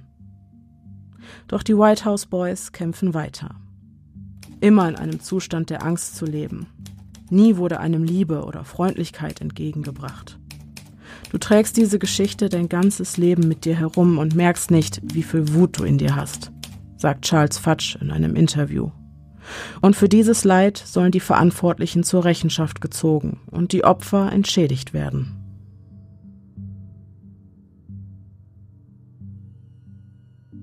Okay, was mir die ganze Zeit durch den Kopf ging, war, wie kann eine Schule 110 Jahre existieren. Mhm. Über die, also 2010 ist das Ding geschlossen worden. 2011, 19, ja. Oder 2011. Mhm. 1900 gegründet. Mhm. Und auch wenn es andere Erziehungsmethoden gegeben hat, wie wir alle wissen, zu Beginn des 20. Jahrhunderts, ne? Mhm. Was auch nicht toll ist und wirklich überhaupt nicht geschönt und entschuldigt werden kann, aber die Leute wussten es nicht besser wie kann das über die Zeit so andauern? Es gibt immer wieder Untersuchungen, es gibt immer wieder Beschwerden. Und es dauert einfach 110 Jahre, bis diese Schule geschlossen wird. Ganz abgesehen, ganz abgesehen von diesen ganzen Vertuschungsaktionen, die da gelaufen sind, auch mit den Leichnamen, die mhm. dann irgendwie verschwunden sind, obwohl sie eigentlich den Familien überstellt werden sollten oder eingeäschert schon oder halt eben verschwunden und dann ersetzt durch Stöcke und Steine in, mhm. im Sarg und also ich bin total erschüttert, also ja. muss ich echt so sagen. Das hat mich auch zum einen erschüttert und zum anderen, ähm, als sie diese Untersuchung der 195 Besserungsanstalten in ganz USA gemacht haben und dass die Doja Besserungsanstalt weder besser noch schlechter abgeschnitten Trotz hat. Trotz 20 Prozent der Leute, die sich über sexuellen Missbrauch genau, beschwert haben. Das heißt, sexualisierte das Gewalt, Entschuldigung. Ja, ja, das heißt, das scheint da ja gang und gäbe zu sein. Ja. Also und ich finde es so schwierig, also irgendwie erschließt es sich mir, dass es schwierig ist, gerade wenn halt erst im Nachhinein. Das, ja. ne, das kommt dann so tröpfig. Anfang des 19. Jahrhunderts, da hat man dann mal du, du, du gesagt, mal mit dem Auge zugedrückt, weil es damals eben gang und gäbe war. Ja, genau. Aber, ne, je mehr Zeit verstrichen ist, dass man nie dazu in der Lage war, irgendwas konkret nachzuweisen und auch mal gezielt, mhm. also die Namen der äh, Wärter oder der mhm. ähm, Aufseher, die sind bekannt. Mhm. Aber dass man nie die auf irgendwas festnageln mhm. konnte, weil man, weil ja, weil dazwischen tatsächlich wahrscheinlich einfach zu viel Zeit naja, lag und weil Scheiße ermittelt wurde.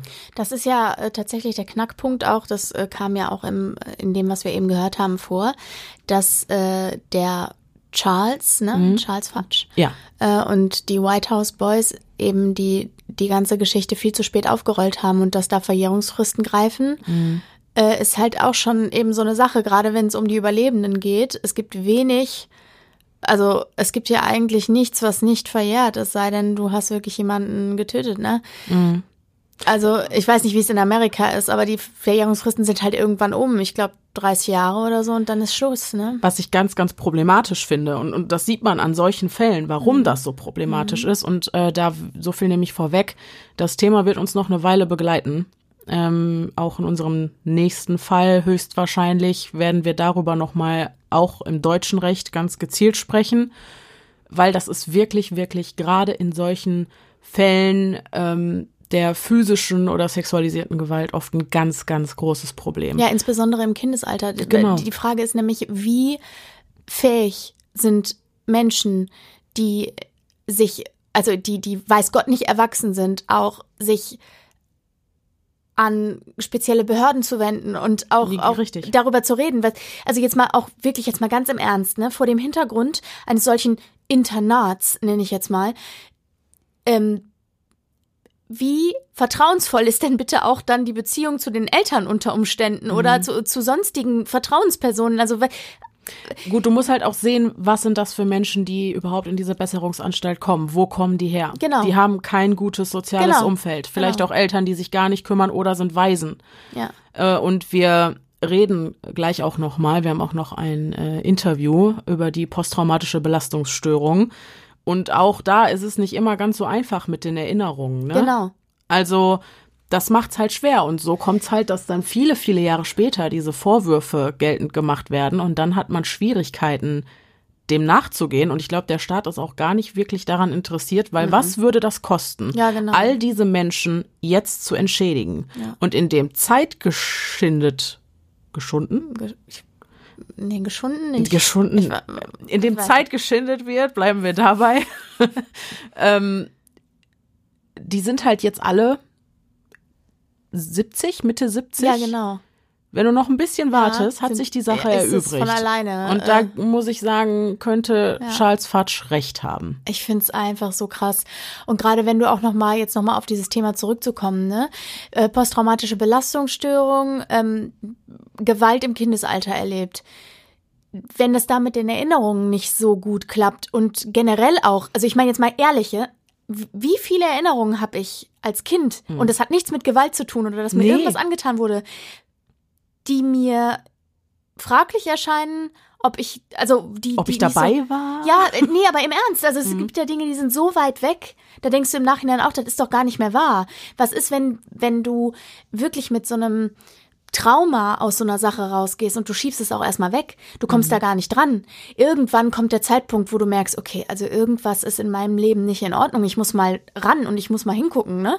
Dann arbeitest du das auf und solche Dinge kommen wieder und du hast dann nicht mehr die Chance, das in irgendeiner Form rechtlich geltend zu machen.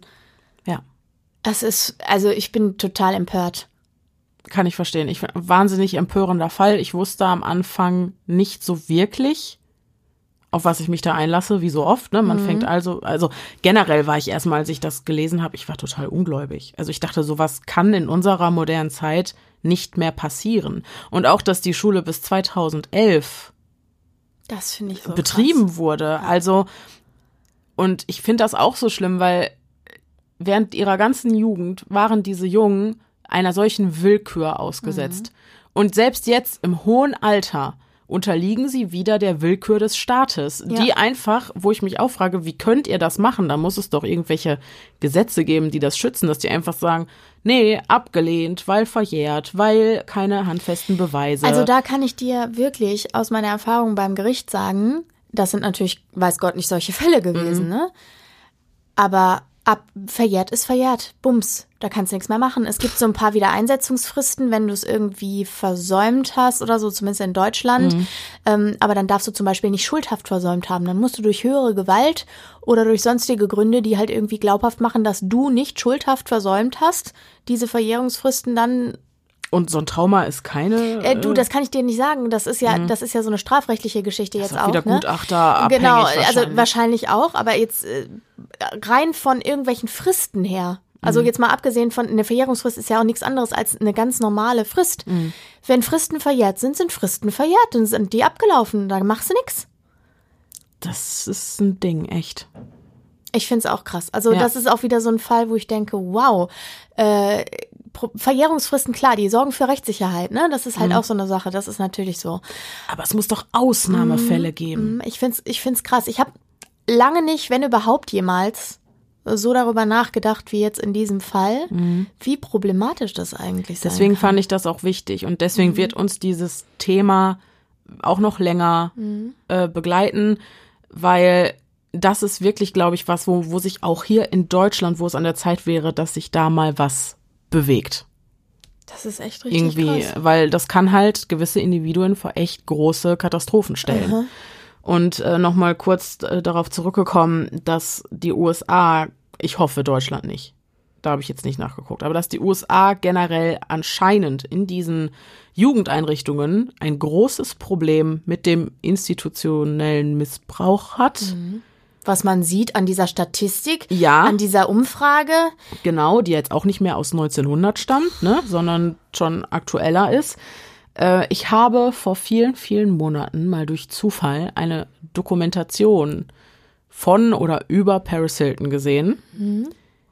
die jetzt als Erwachsene auch von ihrer Zeit auf ihrer äh, höheren Töchterschule berichtet und äh, die äh, auch erzählt, man hätte sie aufgrund ihrer etwas ausschweifenden Eskapaden in ihrer Teenagerzeit mhm. eines Tages nachts aus ihrem Bett gezerrt, in so eine höhere Töchterschule gebracht und dass die da auch, also über sexualisierte Gewalt, physische Gewalt, äh, psychische Folter, alles Mögliche. Da habe ich aber direkt mal eine Frage. Mhm. Als Kind, ne? Mhm. Was für ein Bild hattest du von Internaten? Genau das. Ja. Das ist genau das. Das möchte Man, ich nämlich einfach wissen mal. alle. Das ist nämlich genau das. Das möchte ich nämlich gerade einfach mal bewusst machen. Das wissen alle.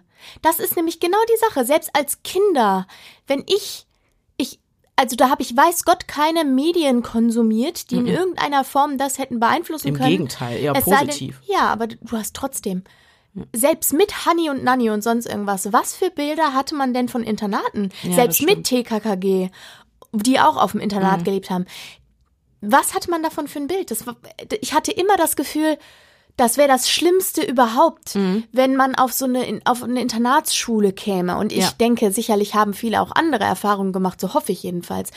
Ähm, aber in meiner Vorstellung war das wie so eine Art ähm, kollektives Wissen, dass das nichts Gutes ist. Mhm. Das stimmt, da hast du recht. Oder? Da habe ich gar Also- nicht so drüber nachgedacht. Das stimmt so mir Es war bei so mir auf. auch so abgespeichert. Und ähm, da fiel mir noch was ein, ist jetzt auch irgendwie ein blöder Vergleich, aber es kam, oder Vergleich gar nicht, sondern ein kleiner Schlenker, der mir gerade ähm, beim Zuhören so kam. Äh, hast du Sims gespielt? Ja. Wenn Kinder viel Scheiße gebaut hatten und vor allem schlechte Noten mitgebracht hatten bei den Sims und du hast es nicht auf die Kette gekriegt als Spieler, dann sind die auf Militärschulen gekommen. Alter, was? Und dann waren die weg. Das ist richtig komisch. Die haben das, die das, abgeholt aus dem Haushalt und die sind auch nicht mehr zurückgekommen. Das ist wirklich Common Knowledge. Ja. Und es ist, ich, was mein Gehirn überhaupt nicht verstehen kann. Ich meine, da fluktuieren ja auch Mitarbeiter. Das heißt, welche gehen, neue kommen. Und die alle sagen, ach so macht ihr das hier. Ja, kein gut, dann gib Problem. mal den Lederriemen. Ja, das ist nämlich so eine Frage. Also- ne? Das ist dann so eine Frage, ob sich da ein gewisses Klientel auch auf diese Jobs bewirbt. Mhm. Ähm, weil die scheinen ja alle schon auch ein bisschen happy gewesen zu sein mit dem, was sie getan haben. Zumindest wenn man von der Anfangsgeschichte ausgeht. Aber Oder auch wenn man die Zitate hört. Wir Ja. haben ja extra nur den ja, Lederriemen genau, und nicht den. Holzpaddel Ach, benutzt. Komm, Digga. Also wirklich. Also, Ja. bitte. Ja gut, das ist dann wahrscheinlich aber auch, das ist ja wieder die Generation, die jetzt schon verstorben ist. Auch das, du kannst die Verantwortlichen kaum noch zur Rechenschaft ziehen, weil die kaum mehr leben. Weil, ne, wo die geschädigten Kinder waren, waren die ja schon erwachsen. Ja, aber ganz ehrlich, trotzdem, dieses Ding wurde 2011 geschlossen. Ja, das Bis stimmt. dahin gab es Schulleitungen. Der Fisch stinkt am Kopf, liebe Freunde, das wissen wir alle. Und da hätte man einfach auch mal äh, Menschen zur Rechenschaft ziehen können, ganz klar. Das hätte man, ja. Vor allem, wenn es weiter betrieben wird in der Weise. Aber ohne handfeste Beweise und mit Verjährung anscheinend leider nein, leider gar nicht. Mhm. Jedenfalls könnte ich mir da, also damals hätte ich mir noch denken können, ja, diese Aufseher, die waren von einem extrem harten Eisen und die werden nicht anders aufgezogen worden sein. Und da kommen wir auch wieder, wie wichtig es ist, quasi Generationstraumata zu brechen und aufzuarbeiten. Total. Weil das wirklich, Scheiße führt immer nur zu noch mehr Scheiße. Ja, genau. Ist auch so. So aber da. dann hast du die Leute, die ihre Generationstraumata aufarbeiten wollen. Und dann geht's nicht. Ist krass. Ja, Ist krass. Ja, es ist äh, extrem schockierend. Und wie gesagt, diese paar Wochen auf dieser Schule haben das Leben der Geschädigten nachhaltig zerstört. Das, die Auswirkungen zeigen sich oft erst viele, viele, viele Jahre später. Und da kam ich nämlich äh, auf die posttraumatische Belastungsstörung, die ja auch von Charles Fatsch in ihrer Symptomatik so ein bisschen beschrieben wurde. Und äh, wie es der Zufall so wollte, äh, habe ich in meinem engsten Umfeld eine betroffene Person und die war so lieb, mir ein paar Fragen zu diesem psychischen Krankheitsbild zu beantworten. Und das Interview, da hören wir jetzt mal rein.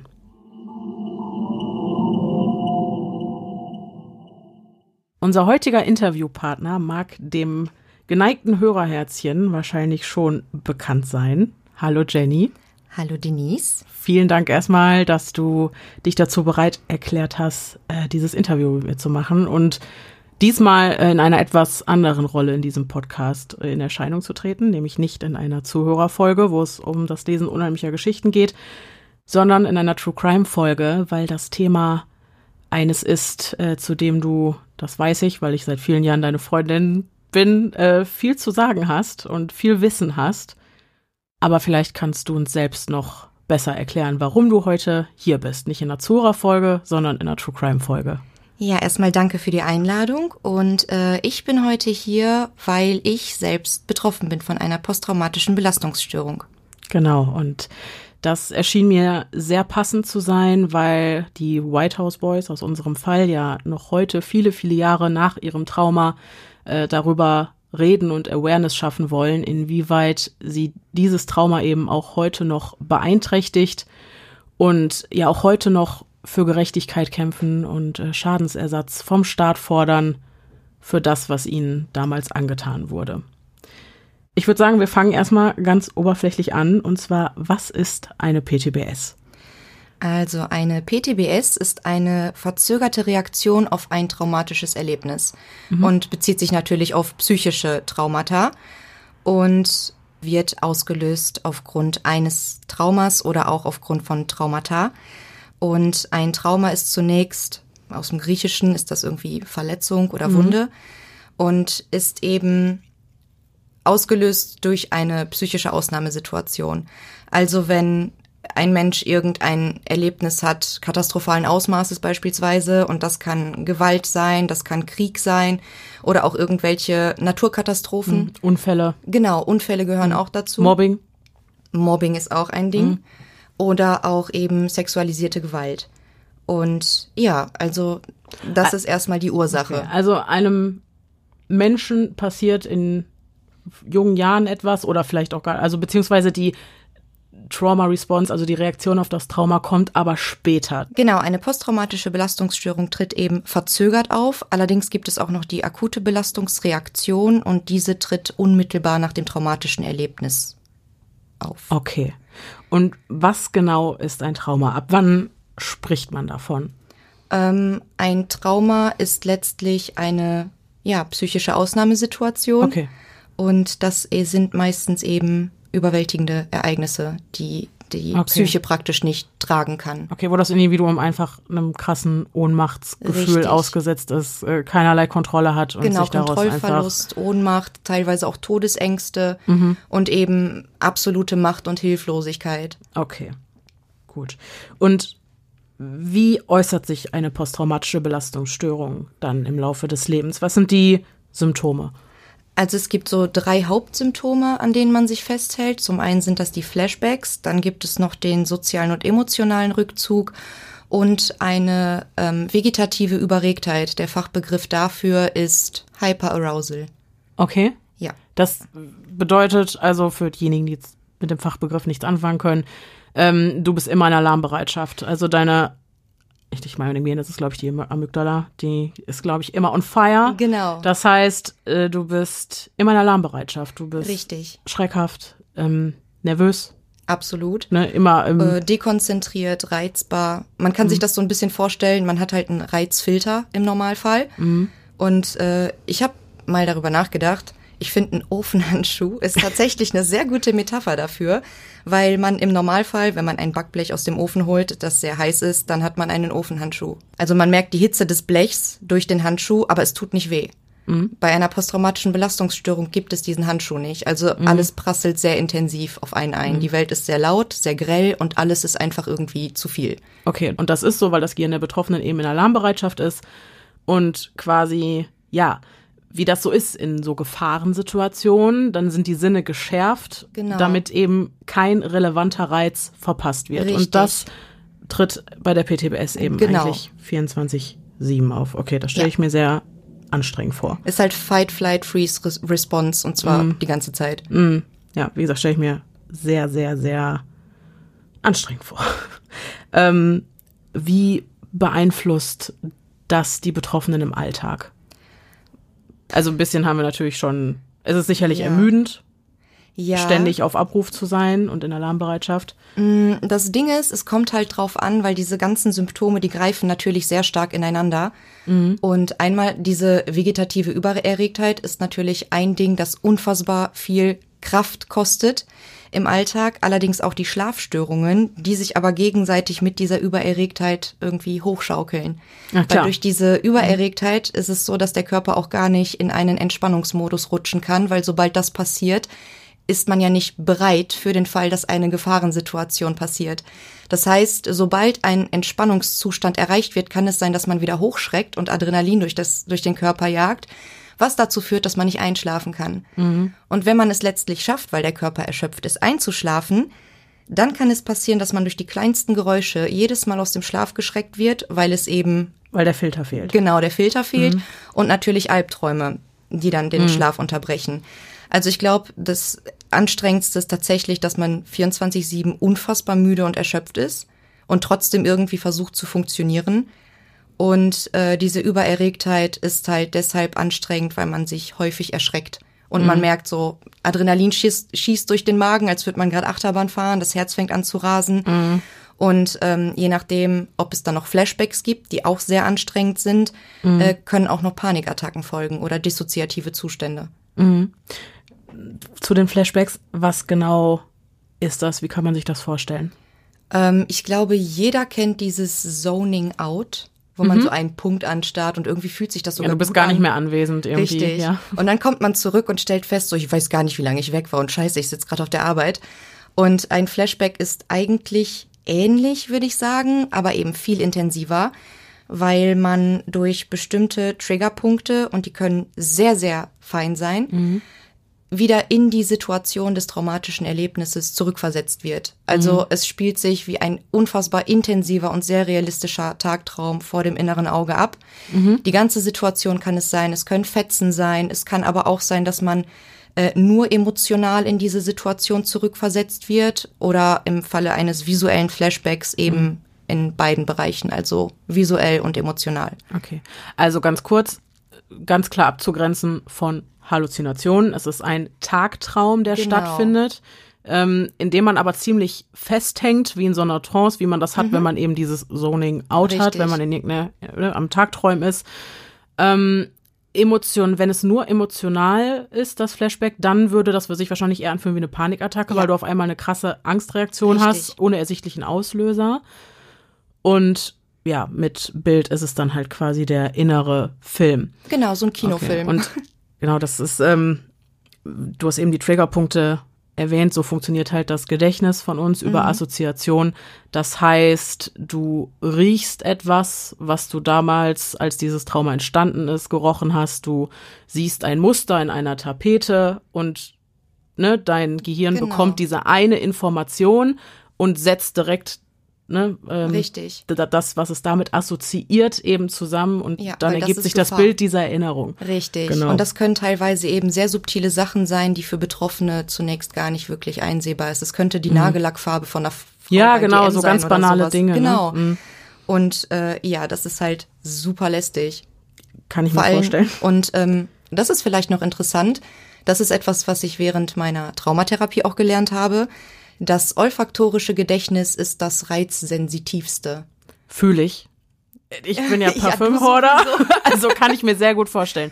Ich glaube ja. auch, dass ich zum Beispiel sehr leicht, also ich, ich bin ja auch, ähm, ich bin im positiven Sinne leicht über Gerüche mhm. zu triggern, aber hätte ich was so Traumatisches erlebt, dann sicherlich auch im negativen ja, Sinne. Also ja, ich glaube auch Gerüche sind, und die sind halt auch so subtil, ne? Das sind genau. ja Nuancen, die nimmst du gar nicht bewusst wahr. Ach, sicher. Ne? Und äh, ja. ja. So als kleines Beispiel noch. Ähm, jeder kennt das, wenn er irgendwo langläuft und irgendwas Bestimmtes zu essen riecht und er wird emotional und so, so nostalgisch in die mhm. Zeit zurückversetzt, wo Oma genau das gekocht hat. Mhm.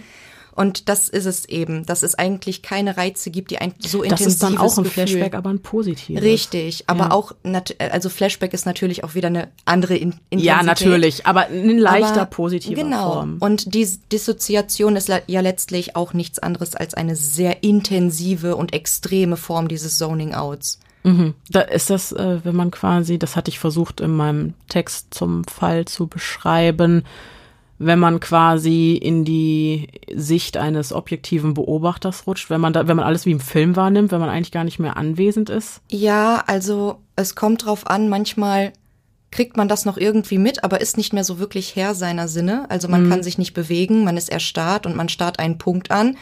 Und irgendwie ist es so, dass man einfach selbst nicht aus diesem Zustand rauskommen kann. Mhm ja, es ist dann, fühlt sich unmöglich an, irgendwie jetzt den Arm zu heben oder sowas. Mhm. Ja. Das erinnert mich an so eine Schlafparalyse so ein bisschen. Du hattest jetzt eben auch über Erinnerungen gesprochen, die eben bei diesen Flashbacks entweder nur emotional oder beides zutage treten. Mhm. Wie ist das bei so einem Trauma? Soweit ich weiß, hat man nicht immer Erinnerungen an das, was passiert ist. Ja. Also die posttraumatische Belastungsstörung ist ja eine verzögerte Reaktion. Ich persönlich weiß nicht, in welchem Zeitpunkt das Gehirn teilweise denkt, so jetzt ist die richtige Situation, in der ich irgendwie Erinnerungen aufploppen lassen kann, mhm. weil ich mich persönlich auch viele, viele Jahre überhaupt nicht an das erinnern konnte, was passiert ist und irgendwie, ja, Jahre später kamen mhm. dann so Fetzen. Und mit diesen Fetzen kamen aber auch die restlichen Gefühle Symptome. der Angst und mhm. der Ohnmacht und Flashbacks mhm. und ja. Na, ich könnte mir vorstellen, dass das Gehirn das an einem Zeitpunkt macht, an dem es das, also das wird ja vom Alltagsbewusstsein gezielt abgespaltet, mhm. weil nicht die Ressourcen da sind, damit umzugehen. Ich denke, wenn man ein Alter und ein, eine Lebenssituation erreicht hat, wo man das vielleicht in kleinen Dosen verarbeiten könnte, mhm. schwappen diese Dinge vielleicht wieder ins Bewusstsein. Könnte ich mir vorstellen. Der ja. Körper ist schlau. Der ist sehr, sehr schlau, was das angeht. Ja, ähm, könnte ich mir so erklären. Und jetzt mal für alle Außenstehenden, die vielleicht so eine Flashback-Situation eines Betroffenen mal mitbekommen. Wie verhält man sich als außenstehende Person am besten? Boah. Das also, kommt natürlich aufs Trauma auch an, ne? Klar. Also wenn du da jetzt äh, jemanden sitzen hast, der physische Gewalterfahrungen erlebt hat, wäre es vielleicht nicht so sinnvoll, die Person anzufassen. Mhm. Ich glaube, äh, anfassen ist generell erstmal schwierig. schwierig. Auch ja. bei sexualisierter Gewalt. Ja. Vielleicht einfach erstmal nicht anfassen. Nicht anfassen. Sprechen. Ansprechen. Okay. okay. Also das schon unterbrechen mhm. quasi, diese dieses Zoning ja. out, Trance. Genau, aber ruhig. Oh, ne? okay. ne? Also nicht, wenn man merkt, auch die Person hat jetzt eventuell ein Flashback, weil ein Flashback passiert ja nicht immer in einem dissoziativen Zustand. Mhm. Ein Flashback kann ja jetzt auch jetzt gerade passieren und ich mhm. würde einfach eine Panikattacke bekommen. Mhm. Ähm, dann nicht irgendwie nervös werden und hey, hey, guck mal hier hin und versuchen abzulenken oder sowas, sondern ruhig bleiben und der mhm. Person sagen, es ist alles gut, sag mir, wo du bist Mhm. Sag mir, wo du dich gerade befindest. Besteht Gefahr? Das waren auch so Ankerpunkte, an die ich mich halten sollte. Irgendwie, wo bin ich? Bin ich in Gefahr? Gibt es einen Grund dafür? So ein Reality-Check erstmal machen, um dir zu verdeutlichen, ich bin Jetzt, nicht in dieser Situation. Genau. Es ist alles okay. okay Richtig. Verstehe. Damit kann ja. man arbeiten, das ist gut zu wissen. du hast eben schon er erwähnt, du machst eine Traumatherapie, mhm. was auch sicherlich sinnvoll ist, auch für euch da draußen. Solltet ihr damit strugglen mit diesen Symptomen, die du vielleicht auch beschrieben hast, ne, oder ja, dann Therapiemöglichkeiten. Immer wichtig, die gibt es, auf jeden ja. Fall. Wie sieht so eine Traumatherapie aus? Ähm, in erster Linie ist sie verbunden mit langen Wartezeiten. okay. Aber das ist etwas, es ist halt kein Geheimnis. Nee. Ne? Ah, und ganz ja ehrlich, es lohnt sich. Also wenn ich mich, 100%. lasst euch davon nicht irgendwie entmutigen. Wenn Nein. man sich nie auf eine Warteliste setzt, dann kommt man auch nie dran. Richtig. Und deswegen einfach, ich weiß, du hast über anderthalb Jahre mhm. auf diesen einen Termin Richtig. bei diesem einen Therapeuten gewartet und äh, es hat sich auf jeden Fall gelohnt. Definitiv. Ja. Und ähm, es ist auch so, man trifft natürlich nicht sofort auf Anhieb. Also klar, es gibt Menschen, die haben das Glück, die treffen mhm. einen Therapeuten und es passt wie die Faust aufs Auge. Aber häufig ist es so, dass die Chemie einfach nicht stimmt und man weiter gucken muss. Ja. Deswegen mehrere Termine machen bei mehreren Praxen, weil wie gesagt, die Wartezeiten sind ohnehin lang und man kann sich immer von Wartezeiten nehmen lassen oder wie auch immer. Ja. Und ähm, ich bin tatsächlich, obwohl ich jetzt schon etwas über ein Jahr in Therapie bin, bin ich noch nicht zu 100 Prozent bei der Traumaverarbeitung angekommen, okay. weil der erste Aspekt ist Stabilisierung. Mhm. Und Stabilisierung erfordert eben sehr, sehr viel Zeit. Vor allen Dingen, wenn vielleicht noch, also jetzt in meinem Fall, ich sage es jetzt einfach, rezidivierende Depressionen dabei sind. Die müssen mhm. natürlich erst irgendwie in Angriff genommen werden, damit eine Basis geschaffen wird, in der der Mensch, so wie du vorhin gesagt hast, mental die Stärke hat, um sich der traumatischen Situation zu stellen. Mhm. Und äh, nach der Stabilisierungsphase geht man eben in Richtung EMDR. Da bin ich noch nicht. Mhm. Allerdings ist es so, dass man sich da zum Beispiel mit den zehn besten Situationen aus seinem Leben auseinandersetzt und die muss man auch intensiv bearbeiten. Also was ist passiert, wie habe ich es gefühlt und wo im Körper habe ich es gefühlt mhm. und was hat es in mir ausgelöst, mhm. so allgemein, damit man einfach einen Fluchtpunkt hat zu dem man immer wieder gelangen kann. Und äh, EMDR ist kurz für Eye Movement Desensitization and Reprocessing. Ein fürchterlicher Zungenbrecher. Das hört ihr nicht, aber das war jetzt das 300. Take. Aber wir machen jetzt ganz professionell hier weiter. Äh, genau. Und ähm, das funktioniert so, dass man, also das, was ich bis jetzt verstanden habe von meinem Traumatherapeuten, dass er mit einem Finger so vor den Augen nach links und rechts fährt und mit den Augen muss man dem Finger folgen, während man das äh, traumatische Erlebnis praktisch verbal rekonstruiert. Ein bisschen dieses Rapid Eye Movement wie in REM-Schlafphasen, ne? Genau, Das wird so ein bisschen da hat sich imitiert. die ähm, diese Psychologin, die auf diese Idee gekommen ist, auch dran orientiert. Und ich habe leider Gottes ihren Namen vergessen. Mhm. Das finde ich gerade spannend. Ich muss mich gerade an unsere Folge über Schlaf zurückentsinnen, wo ich Studien gefunden hatte, ähm, die sich damit auseinandersetzen, dass na, wenn du nach einem traumatischen Erlebnis Tiefschlafphasen vermeidest, dass die Auswirkungen des Traumas pot- das Potenzial haben, dann geringer zu sein, weil du danach viel diese REM-Schlafphasen hast. Genau. Vielleicht sind das einfach besonders verarbeitungsintensive Schlafphasen. Leute, bitte schlaf depriviert euch nicht auf eigene Faust, macht das einfach nicht. Immer alles dann mit professioneller Hilfe. Absolut. Nicht, dass hier jemand auf dumme Ideen kommt und wir sind schuld. Aber es scheint, das ist auch interessant, ich gucke nochmal, ob ich nochmal Studien dazu finde oder so. Da scheint es tatsächlich einen Zusammenhang mit der Augenbewegung zu geben. Absolut, weil Spannend. das dafür sorgt, dass die Gehirnhälften irgendwie wieder miteinander gekoppelt werden Ja, und dadurch kann das Gehirn die Sachen, die passiert sind, auch in der Vergangenheit abspeichern. Ja, ja, ich, dein Gehirn schwingt ja in verschiedenen Mhm. Bewusstseinsstadien, in verschiedenen Wellenlängen Genau. und ja, super spannendes Thema. Wenn ihr Bock habt und weil ich habe mal wieder Bock auf so ein wissenschaftliches Rabbit Hole wie damals zur Schlaffolge, könnten wir auch über sowas nochmal detaillierter reden. Ich hätte Bock, mich da reinzufuchsen auf jeden Fall. Kann ich So viel nachvollziehen. sei dazu gesagt. Ähm, okay, also das, äh, also erst Stabilisierung. Genau. Da- Das liegt schon in dem Begriff inne, dass es länger dauert, ne? Weil Sehr. stabil setzt voraus, dass es über einen längeren Zeitraum Genau. gleichbleibend gut ist. Und dann eben die EMDR-Therapie, wo man ähm, sich selber quasi ein Safe Space in sich selbst schafft, indem man eben diese positiven Genau. Die- Momente erforscht, wie du sagtest, und diese eben praktisch dann als ähm, so, ja, wie sage ich das?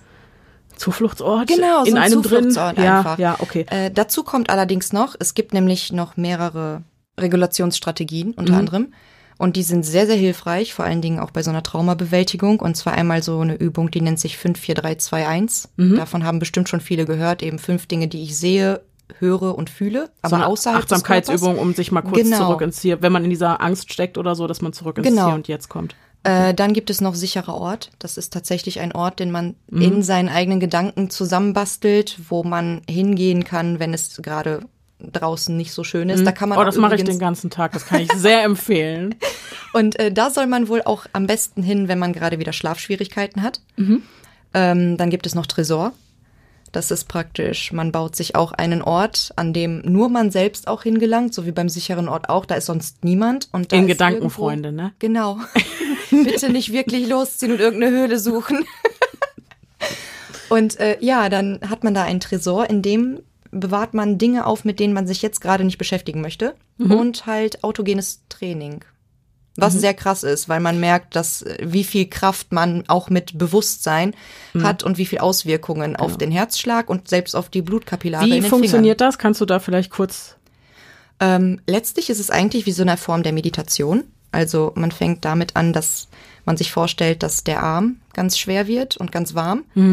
Und ähm, man, dann steigert man sich eben. Es geht auf den anderen Arm über, dann geht's in die Beine, bis der ganze Körper ganz schwer wird. Und letztlich erzeugt man in diesem autogenen Training den Zustand, den man beim Schlafen oder vor dem Schlafen hat. Also man sorgt dafür, dass der Körper einschläft, während der Geist noch da ist. Ah, okay. Das finde ich schön. Du hast jetzt quasi so ein paar Tools an die Hand gegeben, so den Quick Fix Ja. für. Das, das ist cool. Vielen Dank. Okay. Also da fehlen übrigens noch ganz viele Schritte. Ne? Es geht noch mit dem Solarplexus gibt's noch und der Stirn. Ja, ich meine, ganz ehrlich, du hast die Begriffe genannt dieser Übungen. Ähm, man kann sich dann ja vielleicht noch selber im Internet. Ich glaube, das sprengt jetzt den Rahmen, wenn wir ja. ne, zu allem eine äh, genau. Schritt für Schritt Anleitung geben. Da gibt's sicherlich auch andere Podcasts zu oder Artikel im Internet oder so. Okay, aber das war's im Groben zur Traumatherapie. Genau. Okay. Dann ist eine PTBS heilbar. Hm. Ein ganz äh, klares äh, kommt drauf an. Ja, wirklich, kommt mhm. drauf an. Ob eine PTBS auch entsteht, hängt nämlich generell von vielen Faktoren ab. Mhm. Und wie gut sie behandelt werden kann, ebenfalls. Mitunter eben eigene Resilienz, und auch das soziale Umfeld hat, okay. spielt eine unfassbar große Rolle, weil das natürlich stabilisierend ist und mhm. hilft, das irgendwie zu bewältigen. Es gibt definitiv viele, viele, viele Fälle, in denen das heilbar ist. Vor allen Dingen, wenn es eben äh, schnell behandelt wird. Also die. Also nach Auftreten, kurz nach Auftreten der ersten Symptomatik. Es wäre natürlich noch besser, wenn äh, man kurz nach der Traumatisierung die Möglichkeit hat, bevor okay. überhaupt. Wenn man denn ne? weiß, dass genau. man eine PTBS Richtig. hat, dass man ein Trauma erlitten hat, wenn man das genau. bewusst rekonstruieren ähm, kann. Und ja, natürlich gibt es Fälle, da waren die Traumatisierungen so gravierend und über einen so langen Zeitraum, dass sich da eine entweder chronische posttraumatische Belastungsstörung daraus entwickeln kann. Da habe ich nicht viel Ahnung zu, wie das mhm. so verläuft im Leben. Wissenschaftlich äh, ist man wohl auch noch nicht so weit. Die wird auch genauso behandelt wie eine reguläre posttraumatische Belastungsstörung. Und die überschneidet sich auch extrem mit beispielsweise dem äh, Störungsbild der Borderline-Persönlichkeitsstörung. Okay. Und weswegen es leider Gottes auch gerne mal zu Fehldiagnosen kommen kann, ergo zu falschen Therapieansätzen und auch falscher Medikation teilweise. Also, mhm. das ist wirklich, teilweise sind die Grenzen so fließend, dass es schwierig ist, Sachen auseinanderzuhalten. Mhm. Ja, ich glaube, gerade wenn Du hattest gerade auch noch kurz gesagt, bevor, bevor mir das wieder entfällt, ob eine PTBS überhaupt entsteht nach einem Trauma. Äh, das ist auch abhängig von persönlicher Resilienz und wie ja. günstig einfach die Faktoren drumherum so sind. Ja, also die Wahrscheinlichkeit, dass eine PTBS überhaupt entsteht, ist viel, viel geringer, wenn man eben ein ähm, stabiles soziales Umfeld hat, das einen auffangen kann. Mhm. Es gibt noch eine Sache, ja? daran, daran erinnere ich mich gerade. Und zwar hat mein Therapeut mir auch irgendwann gesagt, dass äh, wenn man jetzt beispielsweise in einem Autounfall verwickelt ist, mhm. die Wahrscheinlichkeit einer PTBS geringer ist, als wenn man äh, durch äußere Gewalteinwirkungen durch Dritte praktisch Schaden erfährt oder ein traumatisches Erlebnis, weil es für den Menschen an sich nachvollziehbarer ist, dass dieses, dieser Unfall passiert ist, mhm aber nicht das andere. Richtig, genau. Ja, das klingt total logisch. Der Schock. Genau, ist es ist größer. dieser Schock. Vor allem sind es ja oft leider, ja, wenn es äh, um Opfer-Täter-Beziehungen geht und so, das sind ja sehr oft Leute aus der eigenen Familie oder so. Mhm. Ne, kannst dir jede Statistik angucken. Es sind es immer ist, Menschen aus dem näheren Umfeld. Ja, also, also nicht all, immer. Nicht ne? immer, aber in den allermeisten Fällen ja. ist es halt leider so. Und da ist der Schock natürlich umso größer. Aber weil du sagtest hier mit der komplexen äh, PTBS, dass mhm. die dem Borderline-Bild so ein bisschen ähnlich kommt, mhm. da musste ich dran denken, ähm, hier der Vizepräsident von den White House Boys, der betroffen war in unserem Fall, ja. der hatte auch geschildert, dass er äh, sehr mit Aggressionsproblemen und so tatsächlich, also mit emotionaler Instabilität mhm. und auch Aggressivität zu ja. kämpfen hat, obwohl ihm selber ja diese Gewalt angetan wurde. Ja, genau. Aber da sieht man schon, wie das Krankheitsbild der PTBS so ein bisschen verschwimmt, ne, mhm. ne, mit dem der emotional instabilen Persönlichkeitsstörung.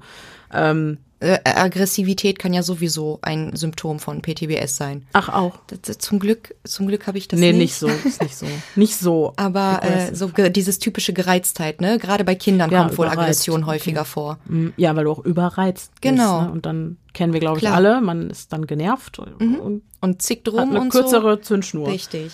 Auf jeden Fall. Um bei unserem Fall zu bleiben, wieso glaubst du, ist es für die Genesung der Geschädigten so wichtig, auch viele Jahre nach dem Trauma noch Gerechtigkeit zu erfahren? Oder glaubst du generell, ist es wichtig? Zu 100 Prozent. Mhm. Wenn die Chance auf Gerechtigkeit besteht, dann definitiv. Ich greife jetzt mal ganz kurz so extremere Traumata noch aus, äh, auf, die viele wahrscheinlich kennen, leider. Und zwar sexualisierte Gewalterfahrungen. Dadurch entstehen auch posttraumatische Belastungsstörungen und ähm, für die Opfer ist es einfach grauenhaft, wenn da nichts passiert. Dieser Gedanke, man selbst so zu in dieser betroffenen Position zu sein und einfach zu leiden und kein normales Leben mehr führen zu können, während die Verursacher einfach weiterleben, als wäre nichts passiert. Mhm. Einfach da Gerechtigkeit zu erfahren und zu wissen, es hatte Konsequenzen auch für ähm, die Täter. Das ist, glaube ich, extrem heilsam, zumindest ja. in einem gewissen. Und das Ausmaß. ist auch so ein bisschen, die, also, dass der Schaden, den man genommen hat, dass der anerkannt wird genau. und dass, ja, gesagt wird, you are doing amazing, sweetie. Und das ist nicht, und, und ne, so ein Zeichen der Anerkennung und dass man das ernst, dass das ernst genommen wird und nicht nur, ja, das ist alles nur in deinem Kopf, stelle ich nicht an, bla bla genau. bla oder so, ne? Ja, es ist ja. einfach. Ich glaube auch gerade, wenn es so an unterdrückte Erinnerungen geht, ich glaube, man zweifelt da auch manchmal an seinem eigenen mhm. Verstand. Mhm. Man wenn weiß dann auf nicht, einmal war das diese, echt, war das Ja, wenn echt? dann diese Erinnerungsfetzen hochkommen und du weißt überhaupt nicht, was du erstmal damit anfangen ja. sollst. Ja, kann ich mir gut vorstellen. Dann habe ich noch eine letzte Frage. Mhm. Was ist dir persönlich wichtig, was andere über die PTBS wissen, beziehungsweise was würdest du dir wünschen, wie andere Menschen mit dem Thema umgehen in dieser Gesellschaft? Das ist so eine komplexe Frage. ich glaube, in allererster Linie sollte man bei Betroffenen nicht vergessen, dass sie Opfer waren. Mhm. Das sind keine Menschen, die sich das in irgendeiner Form ausgesucht haben, sondern es sind Dinge passiert, die sie seelisch tatsächlich gebrochen haben. Hm. Und äh, da habe ich auch eine irgendwann mal eine Metapher zugehört. Ein Trauma ist praktisch wie ein Spiegel, der in tausend Teile zerschellt und der verteilt sich überall im Gehirn. Und Betroffene können da einfach nichts für. Und es gibt viele Betroffene, die, wie wir auch in dem Fall gehört haben jetzt, ähm, die greifen auch zum Alkohol, die greifen zu Drogen. Es gibt mhm. viele, die verlieren ihren Job. Es gibt viele, die landen sogar auf der Straße, wo es nicht so leicht wieder weggeht, also mhm. wieder zurück in die normale Welt. Mhm. Und ähm, dass man Menschen, die einfach, ich sag mal, in sozialen Unterschichten sich befinden, dass die dort nicht freiwillig sind. Mhm. Und dass man vielleicht etwas mehr Sensibilität an den Tag legt, wenn es um den um Umgang mit Mitmenschen geht und ob man jetzt auf andere herabblickt oder denkt, boah, das sind Versager und absolut gesellschaftliche Nullen, Nullen und haben keinen Abschluss oder sonst was. Also einfach dieser verurteilende richtig. Äh, Blick oder generell urteilende Blick. Ne? Genau, sondern einfach zu wissen, das könnte jeden von uns treffen. Mhm. Jeden. Mhm. Egal, wie viel Geld man hat, egal, wie gut es einem geht. Ja. Und ja, das sollte man sich vielleicht einfach vor Augen führen. Ja, es gibt auch diesen Spruch, uh, you never know what someone is going through until you walk in their shoes. Exakt das. Ja, und ich bin ja auch ein, das hat mir auch dieser Podcast noch mal mehr gelehrt, wobei das bei mir schon immer sehr, sehr krass war, dass ich sehr urteilsfrei bin. Ich verurteile sehr wenig. Mhm. Also selbst wenn Menschen schlimme Dinge getan haben, denke ich mir immer, guck mal dahinter, warum. Genau. Ne, so, und ja, mich hat der Podcast leider oft bestätigt, dass ähm, es meistens einen Grund dafür gibt. So, und genauso ist es halt, wie gesagt, mit Leuten, die ähm, sich sozial in der Unterschicht befinden oder so, ja. Ja, die das oder teilweise auch die sind, die man belächelt, weil sie morgens um 7 Uhr an der Stadtmitte Bier saufen und man denkt, boah, was sind das für Vollversager, geh mal arbeiten. Und man nicht weiß, was dahinter steckt, mhm. weil ein gesunder Mensch würde ein das nicht viel tun. geringeres mhm. Risiko hat, überhaupt suchtkrank zu werden ja. oder arbeitslos. Und es ist halt auch eine Glückssache, ne? Also niemand ja. kann sich ja aussuchen, in, ob er in ein stabiles soziales Umfeld geboren wird. Exakt das, das kommt also auch dazu. Auch Resilienz hat zu großen Teilen was mit Glück zu tun. Mhm. Anlage Umwelt. Ja. Und das also. ist auch ein sehr interessantes Thema. Auch das, ja. Apropos Anlage Umwelt und interessante Themen. Das ist quasi ein kleines Crossover, weil du hast ja auch einen Podcast. Ach so, ha, stimmt ja. Ja. Also im Moment ist der ja offline. Ich muss den wieder. Ach, der ist offline? Ja. Naja, egal. Wir werden auf jeden Fall, also ich kann das auch dann ja posten, wenn du wieder online bist. Äh, der Blog ist ja immer noch da. Der Blog ist noch da. Also ihr könnt äh, Jennys Artikel lesen, die sich eben auch mit mentaler Gesundheit befassen. Und ich finde sehr, sehr viel Einsicht bieten, genau wie dieses Interview. Kontrastgedanken nennt sich der Blog. Ich glaube, wenn man das bei Google eingibt, dann findet man den, oder? Ich weiß es nicht mehr. Ansonsten www. Äh, bei, bei Instagram. Bei Instagram einfach ja. Kontra Kontrastgedanken. Kontrastgedanken. Kontrastgedanken. Kontrastgedanken bei Instagram und dann äh, kommt ihr da auch zu Jennys Blog und da werdet ihr dann auch darüber informiert, wenn es weitergeht. Wenn es weitergeht. Exakt. Genau. Okay. Vielen, vielen Dank für das aufschlussreiche Interview. Sehr gerne. Danke, dass ich da sein durfte. Immer wieder gerne. Und ich gebe weiter wieder zurück an Pia und Denise aus der Zukunft.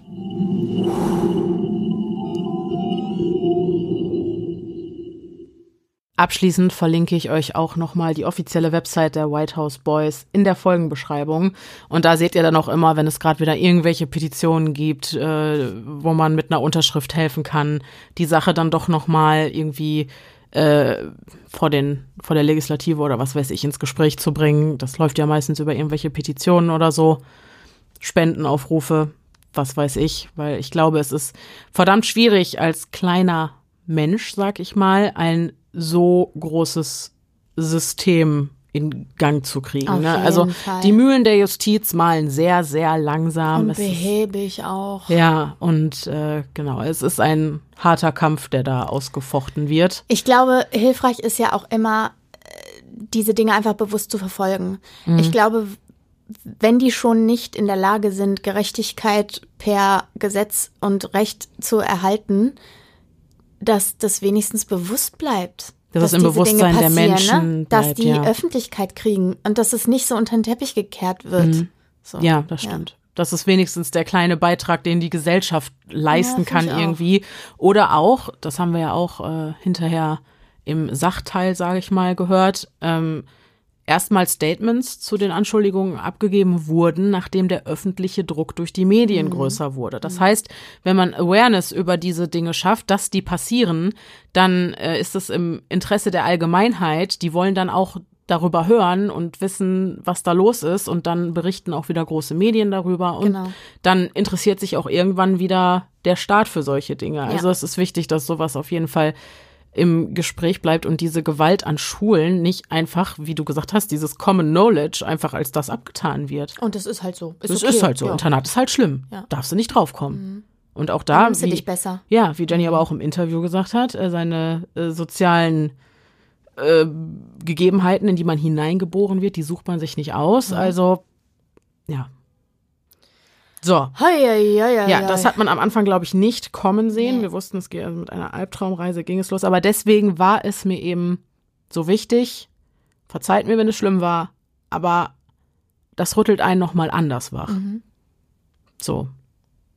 Und, Vielen Dank äh, für diese sehr gerne. Folge, die wirklich, wirklich sehr, sehr schwer im Magen liegt. Ey, das tut aber sie. Aber ich glaube auch wieder mal äh, und hoffentlich einen Beitrag leistet, um so ein kleines bisschen ja.